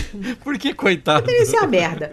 Que muitos, muitos anúncios de emprego podem ser mais wishful thinking do que qualquer outra coisa, né? Tipo, ah, vou botar aí pra, sei lá, né? Mas que é, é uma estratégia que, obviamente, é, o risco dela é que pessoas, candidatos válidos, simplesmente não, não se candidatam mais, porque começaram a entender que esses anúncios são enganosos, na verdade. Porque eles botam esses anúncios com a intenção de talvez um dia, quem sabe, contratar. E quando você está procurando emprego, você está procurando emprego agora, não para daqui a dois anos né? Mas, assim, não tem o que fazer. Não tem o que fazer. Não tem como você ter a certeza de que a vaga é real ou não. Não tem como você fazer nenhum tipo de cobrança quanto a isso. Não, não tem nenhum tipo de regulação com relação a isso. E para quem tá desempregado, qual é a alternativa, né? É mandar ou mandar. Exatamente. Você só você joga um verdão na, na esperança, né? É, uhum. Eles falam também que empresas que têm que tem, sei lá, alguma, alguma posição, alguma. Alguma posição que tem um, turnover muito grande, né? Que tem sempre gente saindo para ir para outro setor ou para outra empresa, alguma coisa assim. Essas empresas que têm muitos cargos desse tipo estão sempre com anúncio. Tipo, elas não estão recrutando agora, mas elas sabem que já já alguém vai se demitir e vão precisar de alguém. Uhum. Então eles deixam o anúncio lá. Que merda. É. Que merda. Porque senão, se você não tiver esse pool, esse conjunto de pessoas que já se candidataram, né? Um monte de currículo lá guardadinho, é, pra, um monte de nome que você pode chamar se você precisar. Se eles se encontrarem numa posição em que duas pessoas se demitiram e não tem ninguém para preencher agora nesse momento, a gente vai ter que pagar anúncio no LinkedIn para achar gente. Não querem pagar. Óbvio. Então eles vão atrás desse bando de currículo que eles têm guardados. Aí vão catar o cara que mandou o currículo, sei lá quando, para preencher essas vagas mais rapidamente sem ter que pagar por anúncio. Entendeu? Caralho, é, que merda. É, é, é. Então, por exemplo, é, tem muita, muita gente, muito estudante universitário que procura emprego no período de abril até junho, né? E uhum. então essa é a hora em que o pessoal, as empresas começam a colecionar currículo e deixam lá o negócio aberto, entendeu? Uh, e também tem um, um, outro problema que às vezes não é não é de propósito. Ele falou, cara, às vezes simplesmente é, é uma coordenação ruim mesmo. A vaga foi preenchida e ninguém avisou pro departamento que está colocando os anúncios. E aí o anúncio fica lá. Então, tipo, pode ser um monte de coisa. Hum. Mas o fato, todas essas é, explicações para ser de propósito porque, são assim, é, é, o, o benefício é muito pequeno. Cara, qualquer benefício para eles é benefício, né? Foda-se que cria um problemão para quem tá procurando emprego. Sei, estranho. Que loucura. É. Essa pra mim tem mais cara de feio que de mal, assim. É, esquisita. Ela é só esquisita. Eu não acho, não mim, sei. Eu achei muita filha da putice. Muita. Porque é, é, é, eles, eles, eles tentam não tirar anúncios porque eles não querem dar a impressão de que a empresa tá indo mal. Sabe? É, é essa coisa do capitalismo que de crescer sempre, sempre, sempre. Então você tem que botar sempre um monte de anúncios para todo mundo achar que a tua empresa tá enorme. Tá indo super bem, precisando de muita gente. Tá. É muito escroto, né? Sei. É muito Não escroto. sei. Tem, tem, tem jeitos melhores de fazer uma- as pessoas terem a mesma impressão e. Sei lá. Tipo, é tipo o quê? Tipo o quê? Ah, um bom, um bom Relações Públicas consegue isso daí com metade do engajamento. Mas não tem que engajar nada, é só você colocar um anúncio e deixar ele lá. Você não tem que fazer nada. O Relações Públicas tem que pagar. Não é? Eu- não tô em condição de discutir isso agora. Eu continuo discordando de você, mas eu não tô com vontade de elaborar, de verdade. Ah, eu tô curiosa. eu tô É- bem curiosa. Se tu faz meia dúzia de posts no LinkedIn, você passa a mesma impressão, você fica bombando pra aquele monte de ego inflado de LinkedIn, a pessoa começa a achar que a porra da sua empresa é o órgão do Borogodó e você não se incomodou com o anúncio. Porque anúncio também é chato. Por quê? Receber e-mail é chato. Mas não tem nem, nem Receber- ninguém nem olhando essas coisas se bobear. Vão Só, só vai ter uma pessoa só pra catar o, o, o, currículo e ficar guardadinho. Não deve nem responder essa merda, essas merdas todas, que é o que a gente tava falando no início, né? A pessoa não responde, fica no vácuo. Você, você postar um anúncio e postar conteúdo no LinkedIn, dá mais trabalho postar conteúdo. Eu não acho. Por quê? Como é que faz pra botar uma. Eu não sei por que, que a gente ainda tá tendo essa conversa. Ela é muito, muito, muito rasa pra um assunto muito pouco interessante. Não, cara, eu acho. Eu, Eu não não, quero acho isso elaborar interessante, isso. interessante, não. Eu fiquei putaça quando eu vi. Muito puta. Eu também fiquei puto. Eu, eu tô mais puto ainda pela ineficiência de fazer um bagulho que dá tanto trabalho por tão pouco benefício. Eu não acho. Só que eu não quero não, tô elaborar. vendo, Eu- não tô vendo tanto trabalho e nem tô vendo pouco benefício, não. Eu, eu tô super entendendo por que, que eles estão fazendo isso. E por isso que eu tô puta. Todos, os- Então tá, todos os então motivos você- que o artigo fala, pra mim, são super plausíveis. Ah, então tá. Então, então você tá vendo mais do que eu tô vendo. Não, eu tô tô concordando vendo com o artigo do Wall. Street Journal. Só isso. É, eu não é, entendo nada disso, eu eu não não- participo do é. mercado de trabalho, eu nunca procurei emprego. Então, tipo, eu não posso opinar baseado em conhecimento pessoal. Existe uma possibilidade considerável de eu ser pior do que o Wall Street Journal. Então, tá. Não foi isso que eu quis dizer. Eu estou- Eu estou usando os argumentos, lendo os argumentos deles, porque eu não tenho argumento nenhum. Esse não é um mundo que me pertence. Eu nunca procurei emprego e não sei como que é isso. Eu tô no LinkedIn porque eu, eu não posso ver uma rede social que eu me cadastro. Mas eu não, não faço nada com ele. Né? Eu odeio muito o LinkedIn. O LinkedIn suga sua Eu alma. fiquei- Passar 15 minutos É, no LinkedIn bizarro. é tipo passar 20 anos numa câmara criogênica vendo o feed do Facebook É atual. muito bizarro. Eu fiquei muitos anos sem entrar. Eu tinha o perfil e fiquei anos sem entrar. E aí, quando eu entrei, porque alguém, sei lá, mandou pedido de contato e era alguém que eu tinha curiosidade de saber como é que tava e tal, não sei o quê. Eu entrei e falei, caraca, isso aqui virou um Facebook muito piorado, assim, que merda é essa? Não entendo mais nada, mas. é, enfim, é, é, é tudo uma merda. E se é verdade isso mesmo que as pessoas admitiram que é, pessoas que trabalham com isso falaram que é isso mesmo. Eu boto lá porque. Por causa disso, disso, disso, disso. E é muita filha da putagem, então eu achei que era um, um mal. Um mal bem mal. É...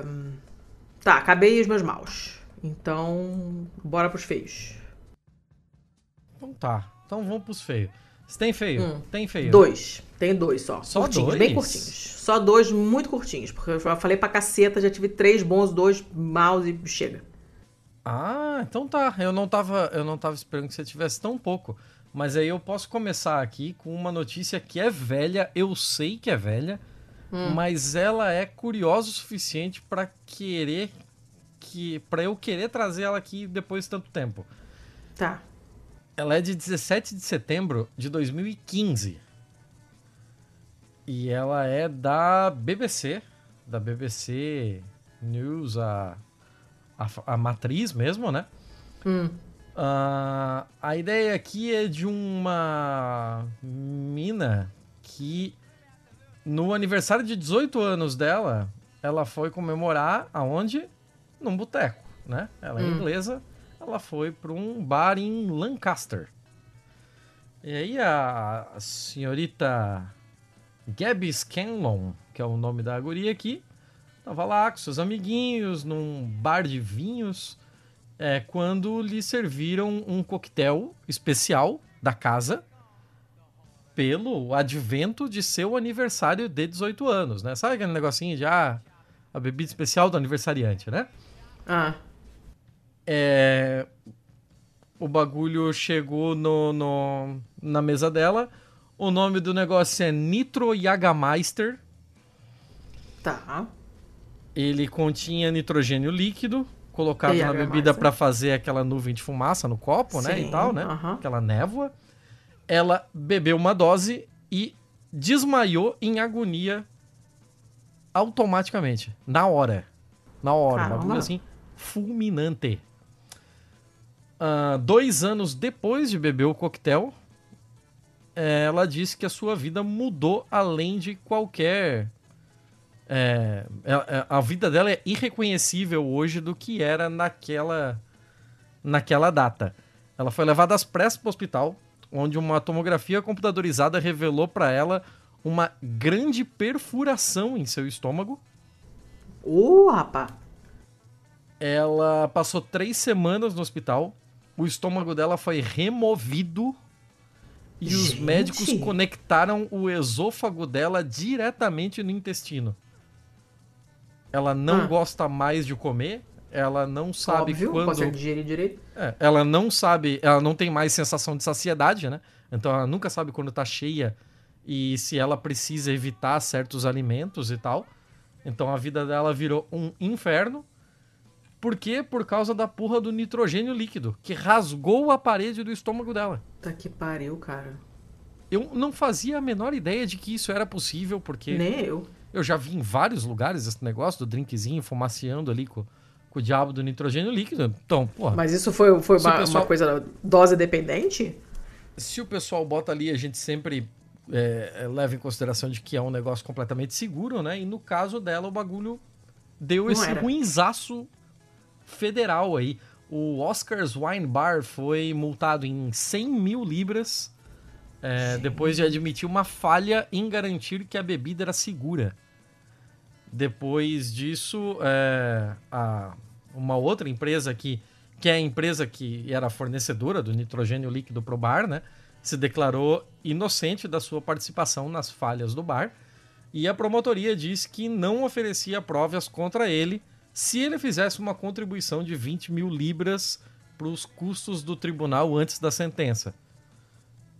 Aí o porta-voz da Câmara Municipal do Lancaster aqui colocou. é, nós consideramos que no interesse público não era necessário processar o Sr. Dan, levando em consideração os interesses da família.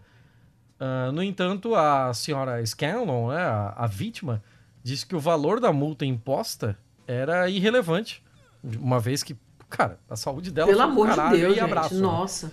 É, o que aconteceu teve um impacto devastador na minha saúde, nada vai mudar isso, mas eu estou aliviada porque o processo judicial finalmente chegou ao fim.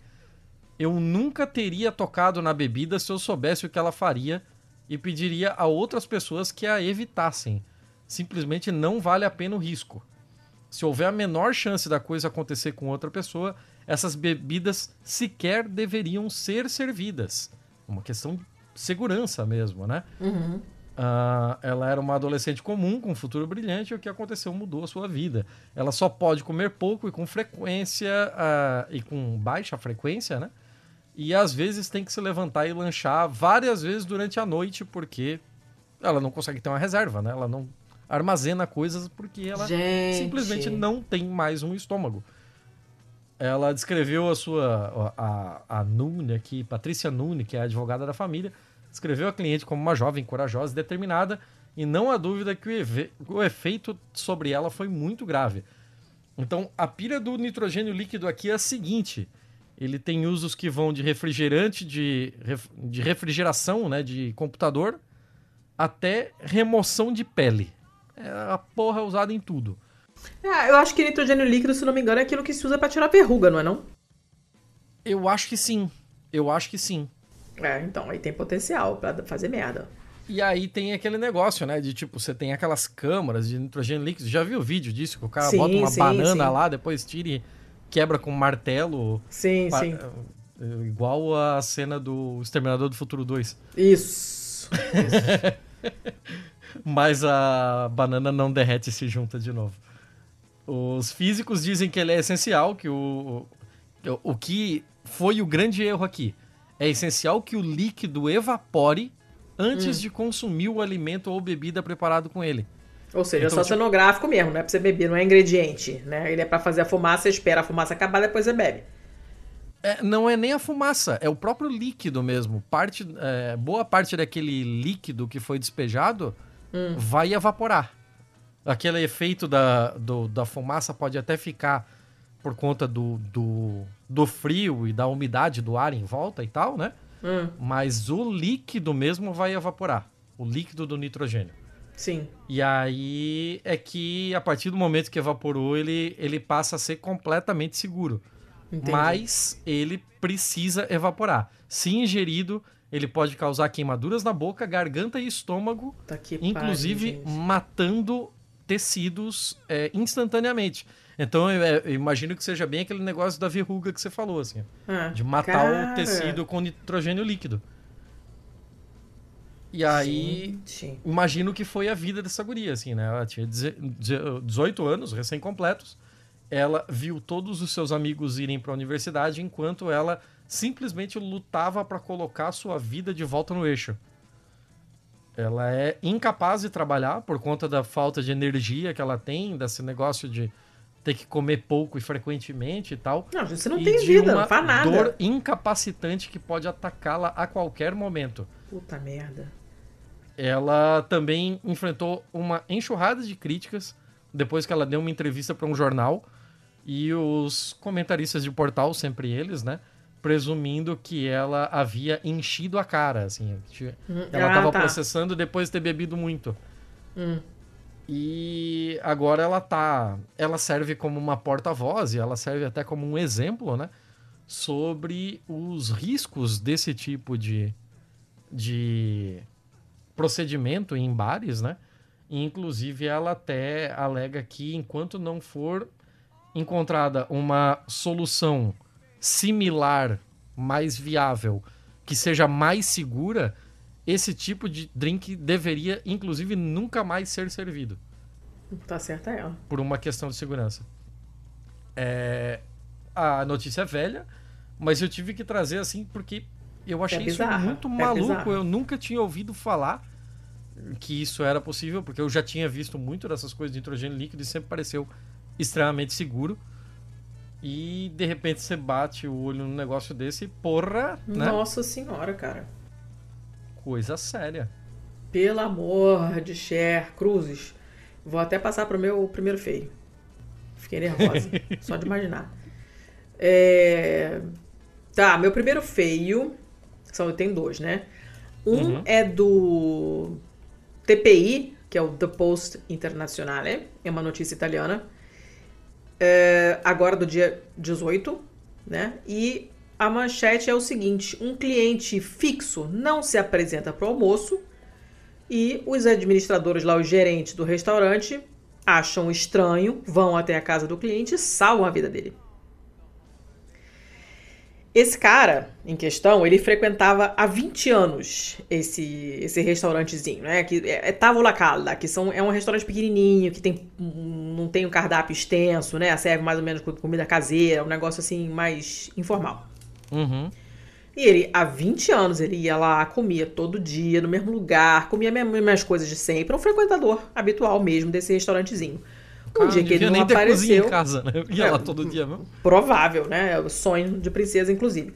O dia que ele não foi almoçar, Os donos acharam estranho, ligaram para ele, ele não responde o telefone.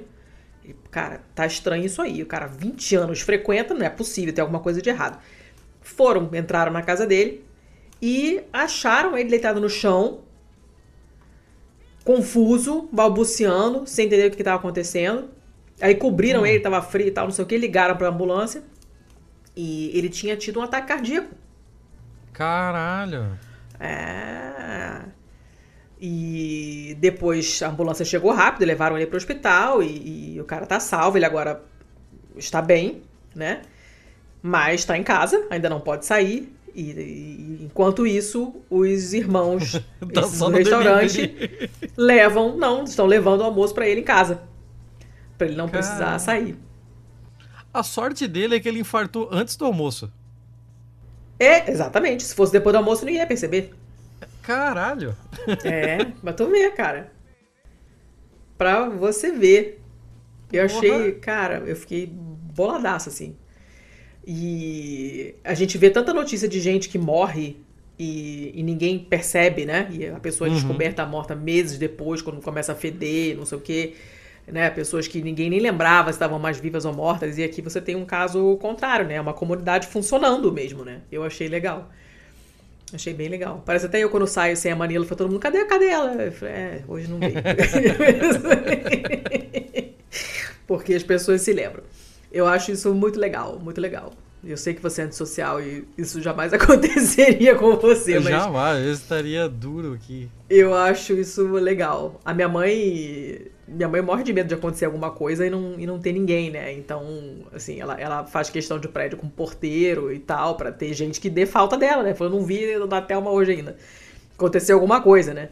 Porque a gente sabe o que acontece, né? Aqui, que não tem porteiro, que é, que é relativamente comum as pessoas não se conhecerem, né? Não se falarem muito e tal. É, a gente vê, volta e meia, casos assim, e é realmente horrível, né? Uhum. Então, achei bacana. Achei sim, bacana sim, a notícia. Isso isso é aquele tipo de, de coisa que denota uma comunidade com uma vida saudável, né? É, é, é exatamente o oposto do canário na mina, né? Exatamente o oposto. Então eu achei, achei bacana e trouxe pra cá. Mas era só isso, era curtinha mesmo, fofinha, porém curtinha. Então vai pro teu próximo aí. Dona Letícia, eu vou com o meu próximo feio aqui. Esse, esse feio é curioso. Esse feio é mais uma daquelas coisas assim que a gente nunca parou para pensar. Você em Lisboa agora tá no horário de GMT, né? O GMT zero, né? Ou não? Não tenho a menor ideia. Nunca decorei nenhuma dessas senhas. De, de fuso horário? Você tá três horas na minha frente, é isso? Isso. Então você tá no GMT. Tá. E aqui no Brasil, GMT menos 3. Ah. Uh, o Neil Armstrong, quando, quando pousou na Lua, foi 21 de julho de 69. Hum. O momento exato que isso aconteceu, via o, o tempo, o padrão de tempo universal, o UTC, né? Foi às 2h56 da manhã. Ou seja, era, seriam 3 horas da manhã aí em Portugal. Hum. Para nós aqui, seria próximo da meia-noite. Para alguém lá na costa oeste dos Estados Unidos, isso aconteceu perto das 9 da noite, certo? Tá.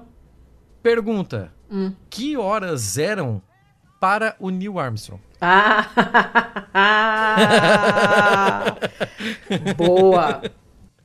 Que doida, né? A gente nunca Boa. parou pra pensar sobre isso. E sabe qual é o mais doido? É que essa pergunta não tem resposta correta. Essa pergunta simplesmente não tem resposta correta, porque até hoje não existe um fuso horário lunar. Hum. E é exatamente sobre isso que fala essa notícia. É uma, é uma notícia do Science Alert de 9 de março de 2023 que fala sobre uh, cientistas dizem que a Lua precisa ter o seu próprio fuso horário. Hum. Em uma reunião recente na Holanda, membros de organizações espaciais de todo o mundo concordaram que precisamos implementar um fuso horário lunar adequado um horário de referência lunar comum, aceito internacionalmente e que todas as missões futuras possam usar para se comunicar e, e, se orientar e navegar com facilidade. Hum. Louco, né? Muito louco. Não, eu tive nunca essa... tinha parado pra pensar sobre Não, isso, assim. Eu pensei sobre isso essa semana. Eu não me lembro o que, que eu vi com a Carol na televisão. Não me lembro mais o que, que era. Que era, era uma coisa assim de comunicação, uma equipe multidisciplinar, um negócio assim. E, e aí alguém marcou um horário e a gente ficou, tá, mas qual o horário? Porque o que, eles falaram não é tipo, ah, 10 horas horário de Brasília, ou seja, tal hora de, horário de Lisboa, ou seja, GMT, ou o que quer que seja. Não, não tinha nada disso, só nós nos, nos vemos às 5. Tudo bem, mas se cada um tá no lugar, você não tem horário, né? E aí a gente ficou, a gente ficou ponderando, né, como é que como é que você coordena essas coisas, né, e a necessidade de fuso horário. E, e não, quando eu vejo filmes de, assim, de ficção científica, essas coisas, essa é uma pergunta que eu sempre me faço.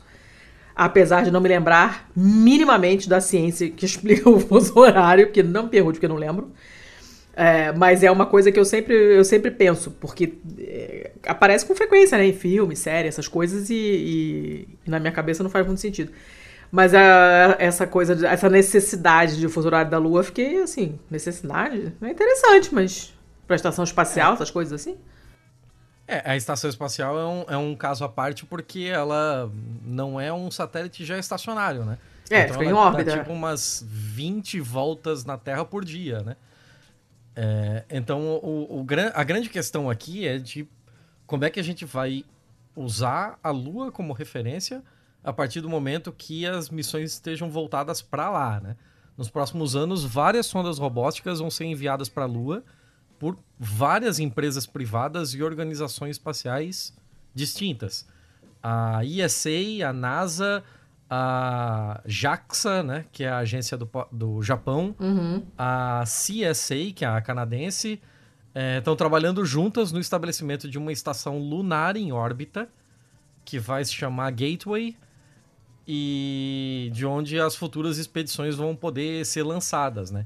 E essas missões não estarão apenas na Lua ou ao redor dela ao mesmo tempo, hum. mas muitas vezes também vão estar tá interagindo, é, potencialmente retransmitindo comunicações uma para as outras, é, realizando observação conjunta, realizando operação de encontro. E historicamente todas as missões que foram à Lua usaram os relógios atômicos da Terra para rastrear o seu progresso.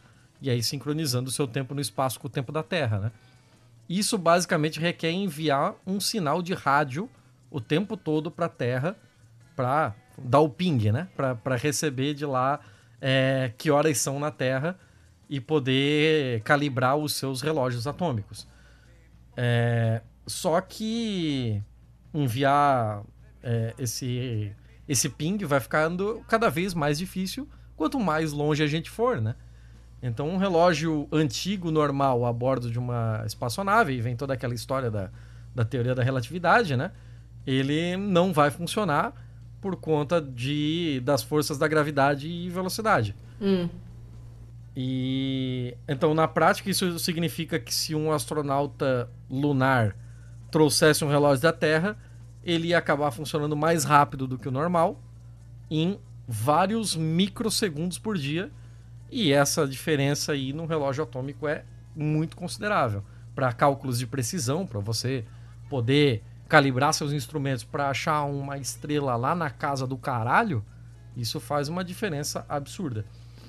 Uh, então, agora o, esse, esse cenário é a ideia é exigir a criação de um sistema de tempo lunar funcional e um hum, sistema de coordenadas diferente. comum para a superfície da Lua.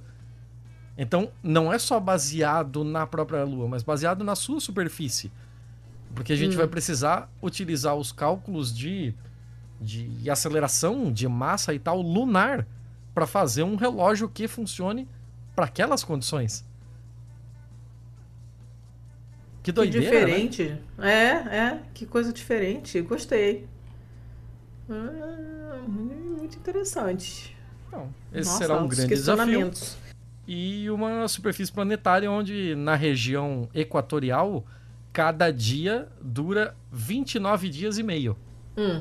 Incluindo noites lunares geladas de 15 dias, com toda a Terra apenas um pequeno círculo azul no céu escuro. É o quebra-cabeças do sonho de um matemático, diz aqui a matéria. Ao longo da história da humanidade, a exploração tem sido o fator chave para melhorar a cronometragem e os modelos de referência geodésicos.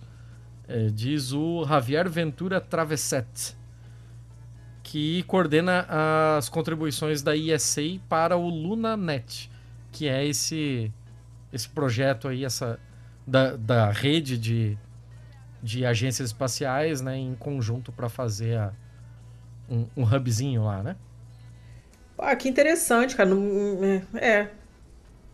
é Esse é o tipo de pergunta muito maneira de você jogar numa sala de aula e ver a galera quebrando a cabeça, assim, né? Ah, que é, horas era não... pro, pro tipo, Não me peça para calcular merda nenhuma, mas é super interessante. Gostei, gostei, gostei. Tá, vou pro meu segundo e último Fê, então. Ok.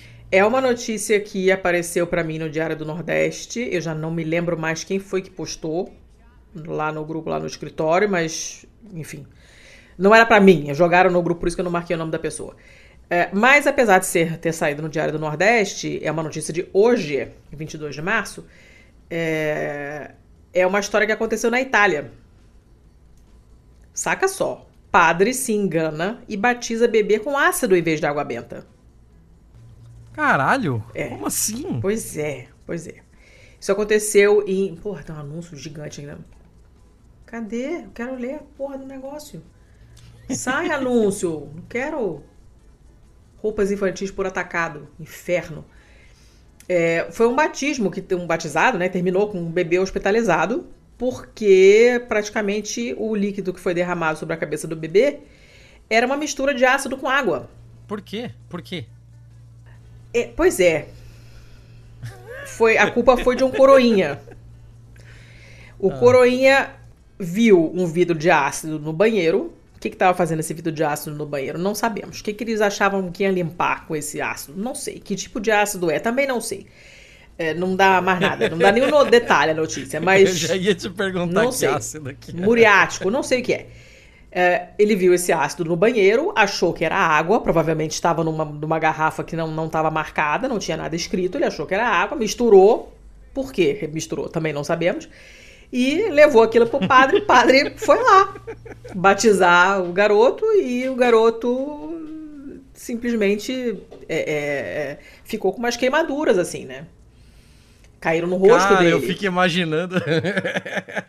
eu fico imaginando o padre jogando aquilo na criança. E o negócio. E aí aquilo, aquele pinga e já dá aquele barulho. Aquela fumacinha. É. O padre já pensando, ah, é o bebê diabo. Bebê diabo, bebê de Rosemary, que eu tô batizando bebê de Rosemary. É, o bebê, coitado, o bebê, coitado, foi pro hospital, mas não. Assim, enfim, não precisou ficar internado, não aconteceu nada de sério, né? Não tem nenhuma lesão grave. Os pais do bebê disseram que não vão prestar queixa. E, e é só isso. A notícia era só isso. Mas ela é. É, é uma, na verdade, ela é um. Tadinha, ela é um mal, né? Porque ninguém quer ser batizado com ácido, não é mesmo? Mas é um negócio tão é. esquisito, tão mal contado e tão. e tem igreja no meio, né? Então. Enfim. É só isso. Aí a foto é um, um, Você vê lá o padre batizando uma criança genérica, uma foto de um batizado qualquer. E o cara tá com uma jarrinha. Eu não sei como é que é feito isso, porque eu não sou batizada e nunca fui convidada para batizado nenhum, felizmente, então não, não sei como funciona esse horror que não deveria acontecer. Mas o cara tá com uma jarrinha pequenininha de 250 ml, uma jarrinha tipo quando você pede uma jarra pra, de vinho, vinho da casa no restaurante para consumo individual, eles levam essa jarrinha. Exatamente essa. É, é, aquela, aquela jarrinha do. Daquele suco americano que derruba a parede, assim? Não, não é tão gordinha assim. Não é o, a jarrinha do Not All Man. Esse meme é maravilhoso. Ah, isso aí. Esse meme é muito bom. Não, não é. É uma jarrinha muito típica que você compra no supermercado sabe? Tem para vender. Porque todo mundo tem uma dessa em casa, os supermercados todos, os restaurantes todos têm, é um vidro grosso para não quebrar no dia a dia e tal, uma jarrinha. E não sei se é assim, não sei, tenho a impressão que não deve ser muito comum essa jarrinha. As, as, fotos que eu já vi é aquele negócio tipo uma concha, em forma de concha, né, para pegar água, sei lá, cara. Essa jarrinha aqui tô achando ela meio estranha.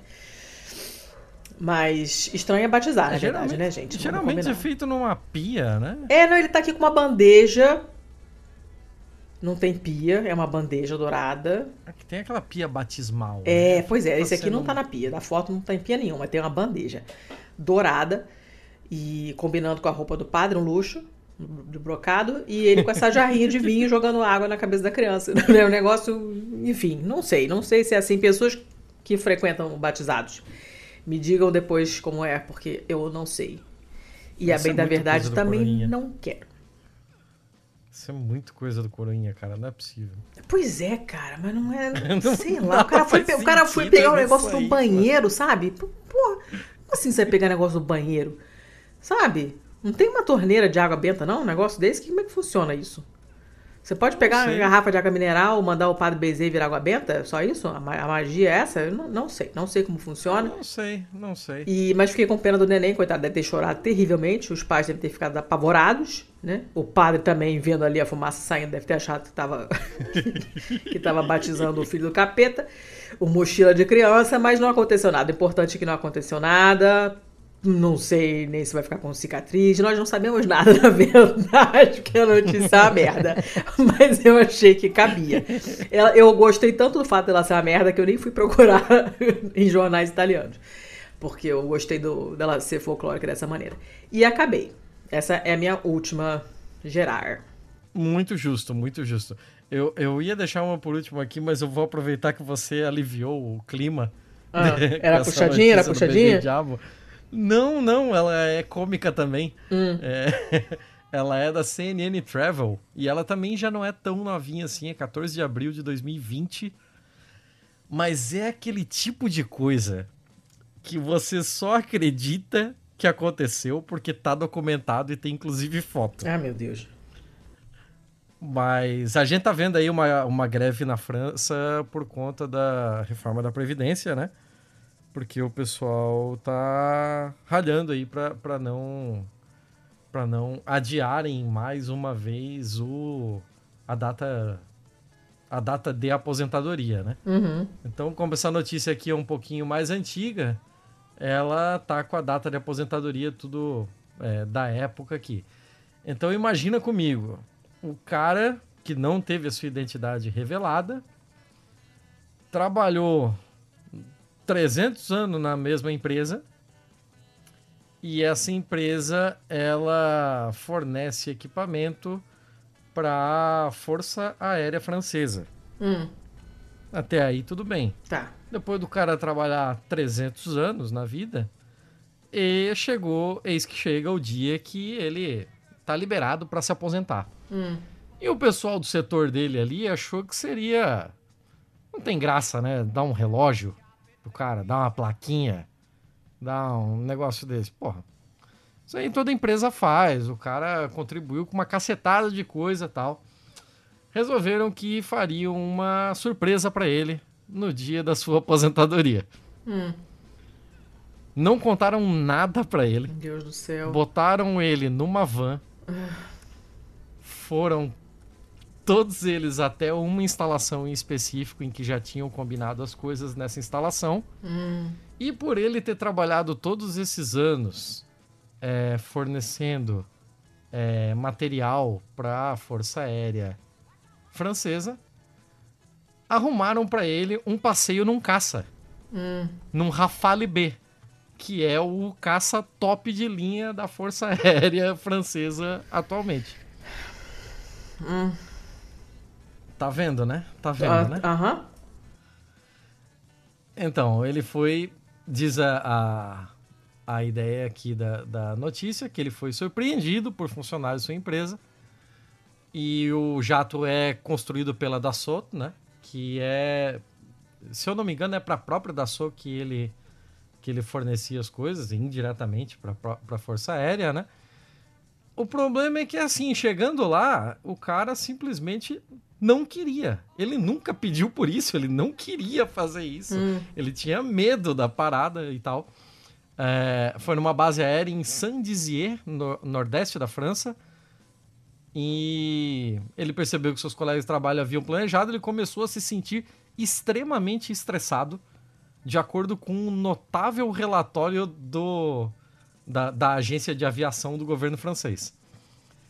E aí, o homem que nunca havia expressado na sua vida qualquer desejo de voar em um caça e não tinha nenhuma experiência anterior em aviação militar, foi é, levado para uma um pequeno check-up, né? Tanto encheram o saco dele que ele acabou topando, né? Então botaram lá ele, macacão, botar, fizeram todo aquele rolê, né? Todo o mise-en-scène. Levaram ele para fazer um breve check-up ali com o doutor da Força Aérea. E lá eles fizeram uma um, uma verificação de rotina e tal. E graças ao relógio que ele usava, podiam medir a frequência cardíaca dele. E os investigadores notaram que o coração dele estava em plena taquicardia. Ah. Antes do voo, Hum. ele já estava com a frequência variando entre 136 e 142 Hum. batimentos por minuto. Tá. Então o coração do cara tava Disparadão. no funk 140 BPM ali. Mas, de, por conta da maldita pressão social, né? é, ele acabou topando, colocaram o cara pra, ah, num, num dos aviões de exercício ali, né? E esse Rafale B da Força Aérea Francesa tem velocidade máxima de quase 1.400 km por hora Ah. por conta da, da saúde que ele havia apresentado ali na hora do check-up, o médico ainda chegou a dizer pro piloto de pega leve aí, porra, é um senhor já 64 anos de idade, né? Então não vai fazer nada muito ousado e tal. O problema é a barra, né? O que exatamente é algo não ousado para um piloto de caça que tá Ah, andando em tem parafuso Tem isso. é, todo dia, que é que dá loops e loops é terça-feira. então, beleza, colocaram o cara no caça, fecha o cockpit, o caça decola. Hum. A primeira, o, o caça levantou do chão, ele já sai a 42 graus de inclinação para cima. Oh, meu cacete. já já é o suficiente para você sentir é, todo Tá o subindo na- na- assoalho pélvico É, tá, su tá querendo subindo morrer. na montanha russa já. É. Nesse momento, o nosso amigão aqui, o francês não identificado, já sentiu que ele tava um pouquinho frouxo, talvez, no cinto? Ele, não tava muito seguro, assim, mas isso foi mais uma impressão dele por conta da, de, de ter sido pressionado contra o assento, né? Na hora do, Hum. do arranque. Uhum. Mas bateu aquele pânico nele de ele precisa se segurar em alguma coisa, né? Pra pelo menos melhorar um pouco essa sensação de essa sensação de insegurança, né? E ele segurou na primeira coisa que ele viu. Hum. A primeira coisa que ele viu foi uma cordinha preta e Meu amarela Deus céu, entre ele, as ele pernas se dele. ejetou. ele se ejetou a 2.500 metros de altitude. Puta que pariu. Essa é só uma das partes ainda. Não é possível. O que mais? Cara. Ah. Então, ele simplesmente se ejetou a 2.500 pés acima do solo. E esse esse da sua Rafael B, ele tem uma ele tem uma um dispositivo de segurança que inclusive para segurança dos pilotos, né? Se um piloto ejetou-se, é porque vai dar uma merda fodida e a lógica é de ejetar os dois? Sim, Porque faz os dois sentido. precisam sair sentido. da aeronave, né? A aeronave tá com um problema crítico e tal. Então, no que o cara puxou aquela corda, o teto sumiu da frente dele, ele tomou aquela pancada no rabo Que e já foi ejetado. E por uma falha de equipamento, o piloto não foi ejetado. Puta. O- E aí? O piloto, o piloto tava lá de boaça, só fazendo o trampo dele, achando que tava pegando leve, quando de repente o teto some da cabeça dele. Ele nota que aconteceu alguma coisa muito grave, ele não entende por que ele ainda está pilotando, consegue retomar a estabilidade do, do caça e consegue pousar em segurança. Hum. Enquanto isso, a 2.500 pés, tá lá o nosso senhor novo idoso, completamente borrado, provavelmente. Sim. Na hora estaria. da sucção na hora da sucção atmosférica, da ejeção dele, o capacete dele simplesmente desapareceu. Meu Deus, gente. o, o, capacete que não estava bem preso saiu voando. E o cara conseguiu evitar ferimentos graves depois de cair de paraquedas em um campo perto da fronteira alemã. O que em Meu outras épocas Deus, seria, seria, um, um problema. Do cara.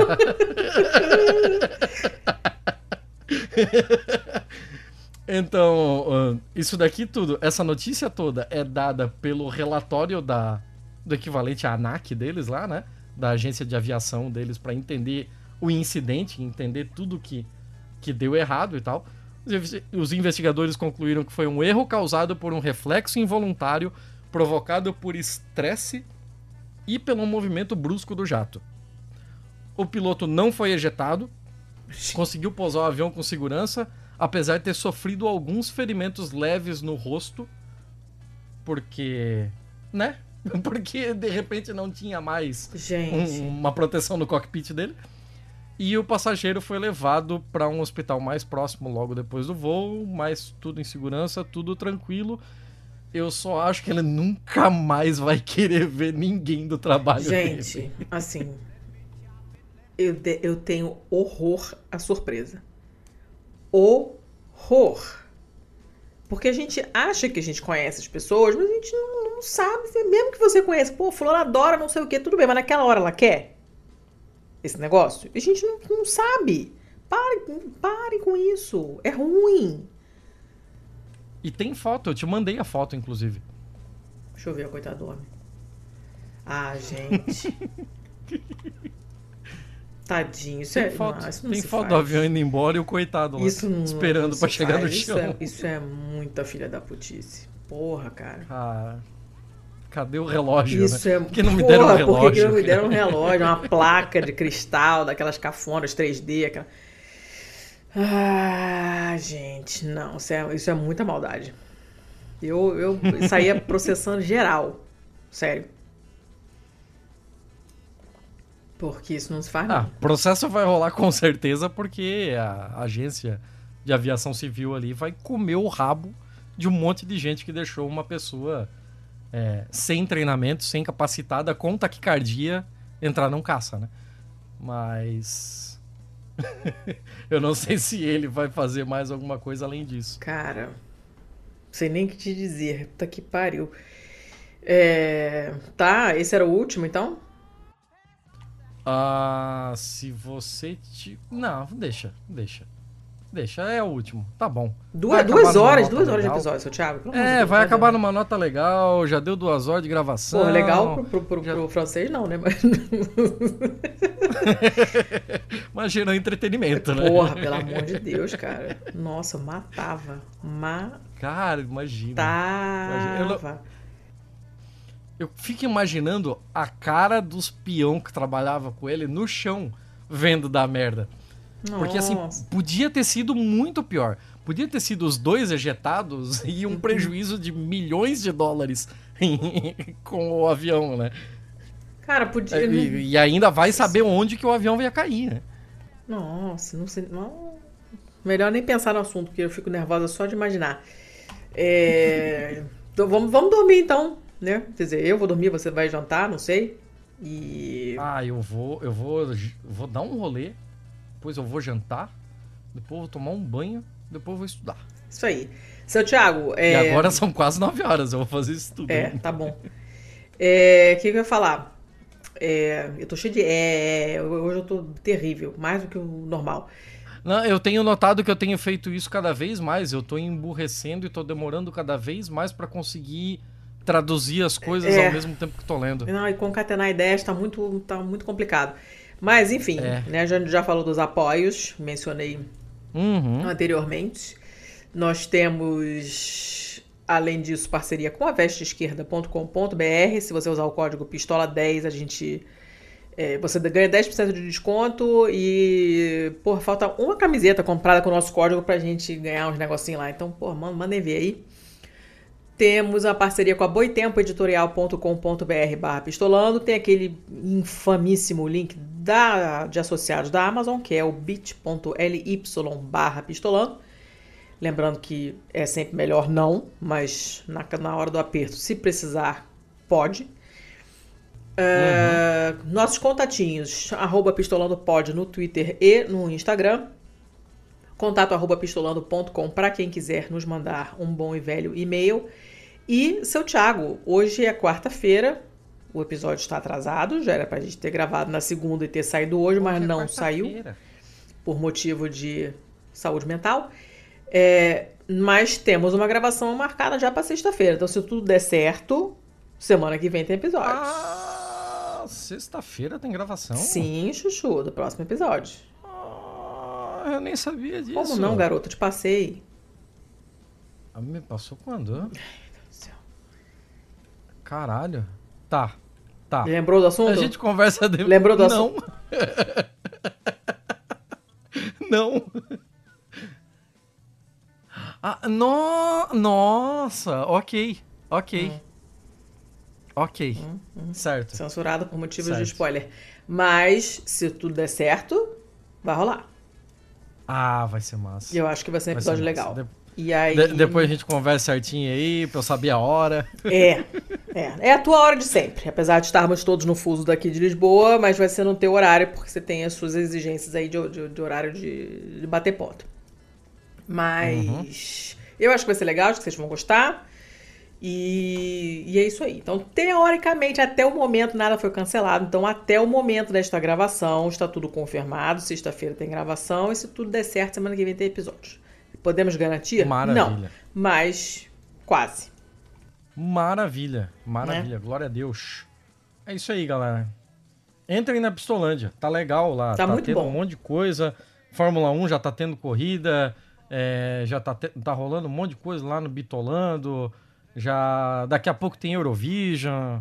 A gente tá correndo aí, jogando em todas as É, frentes. o Clube do Livro tá bombane, bombane, É, já foram escolhendo o livro agora. já foram escolhidos os próximos os livros dos próximos três meses e tudo ótimo, tudo livro ótimo. Um foi uma indicação minha, inclusive, que eu já dei a dica aqui, mas vocês não vão ficar sabendo porque vocês não estão na Pistolândia.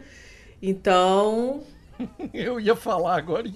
não é pra falar nada. Isso aí é, é só Ok. pra quem está na Pistolândia. Quem, quem quiser saber, que vai, entre, entre. É só nos apoiar e participar desse grupelho selecionado. É, chega, pelo amor de Deus. Que vai ficar Chega. monstruoso esse episódio. E nós não somos o xadrez verbal, nem temos assunto pra isso tudo de tempo. Tá, eu vou procurar. Ah, ó, já vou te lembrar agora. Ok. Avisa o povo lá de indicações. Eu vou atrás de indicação cultural pra sexta-feira. Ah, sim, sim, sim. Não, eu já, eu já avisei ele. É, eu, eu que não tenho indicação nenhuma. É, Não, tem, tem, tem, tem, tem, tem, tem, tem indicação. Tá bom. Tá, tá, tá, tá, tá, tá, tá, tá, tá, tá, tá, tá, tá. Até semana que vem. Beijo. Tchau.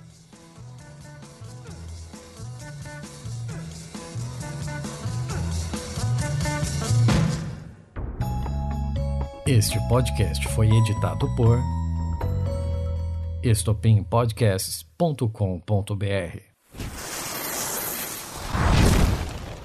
Deixa eu abrir um parênteses aqui. Ah.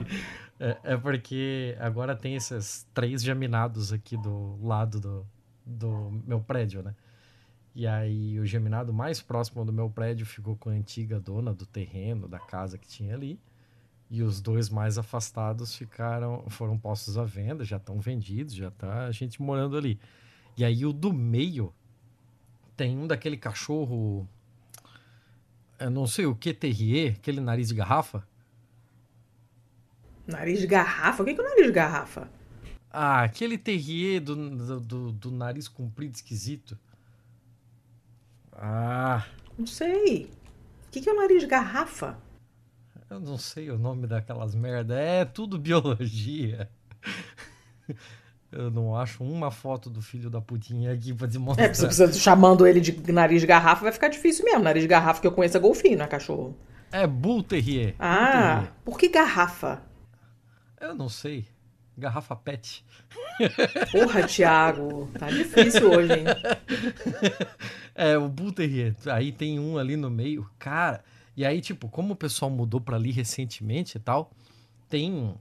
É, nas laterais do, do terreno ali tem aquele vãozinho para até para dar respiro para as janelas e tal, né? Entre um geminado e o outro, né? E um desses vãozinhos ali tá cheio de entulho, de resto de pequenas reformas que o pessoal foi fazendo antes de entrar e tal.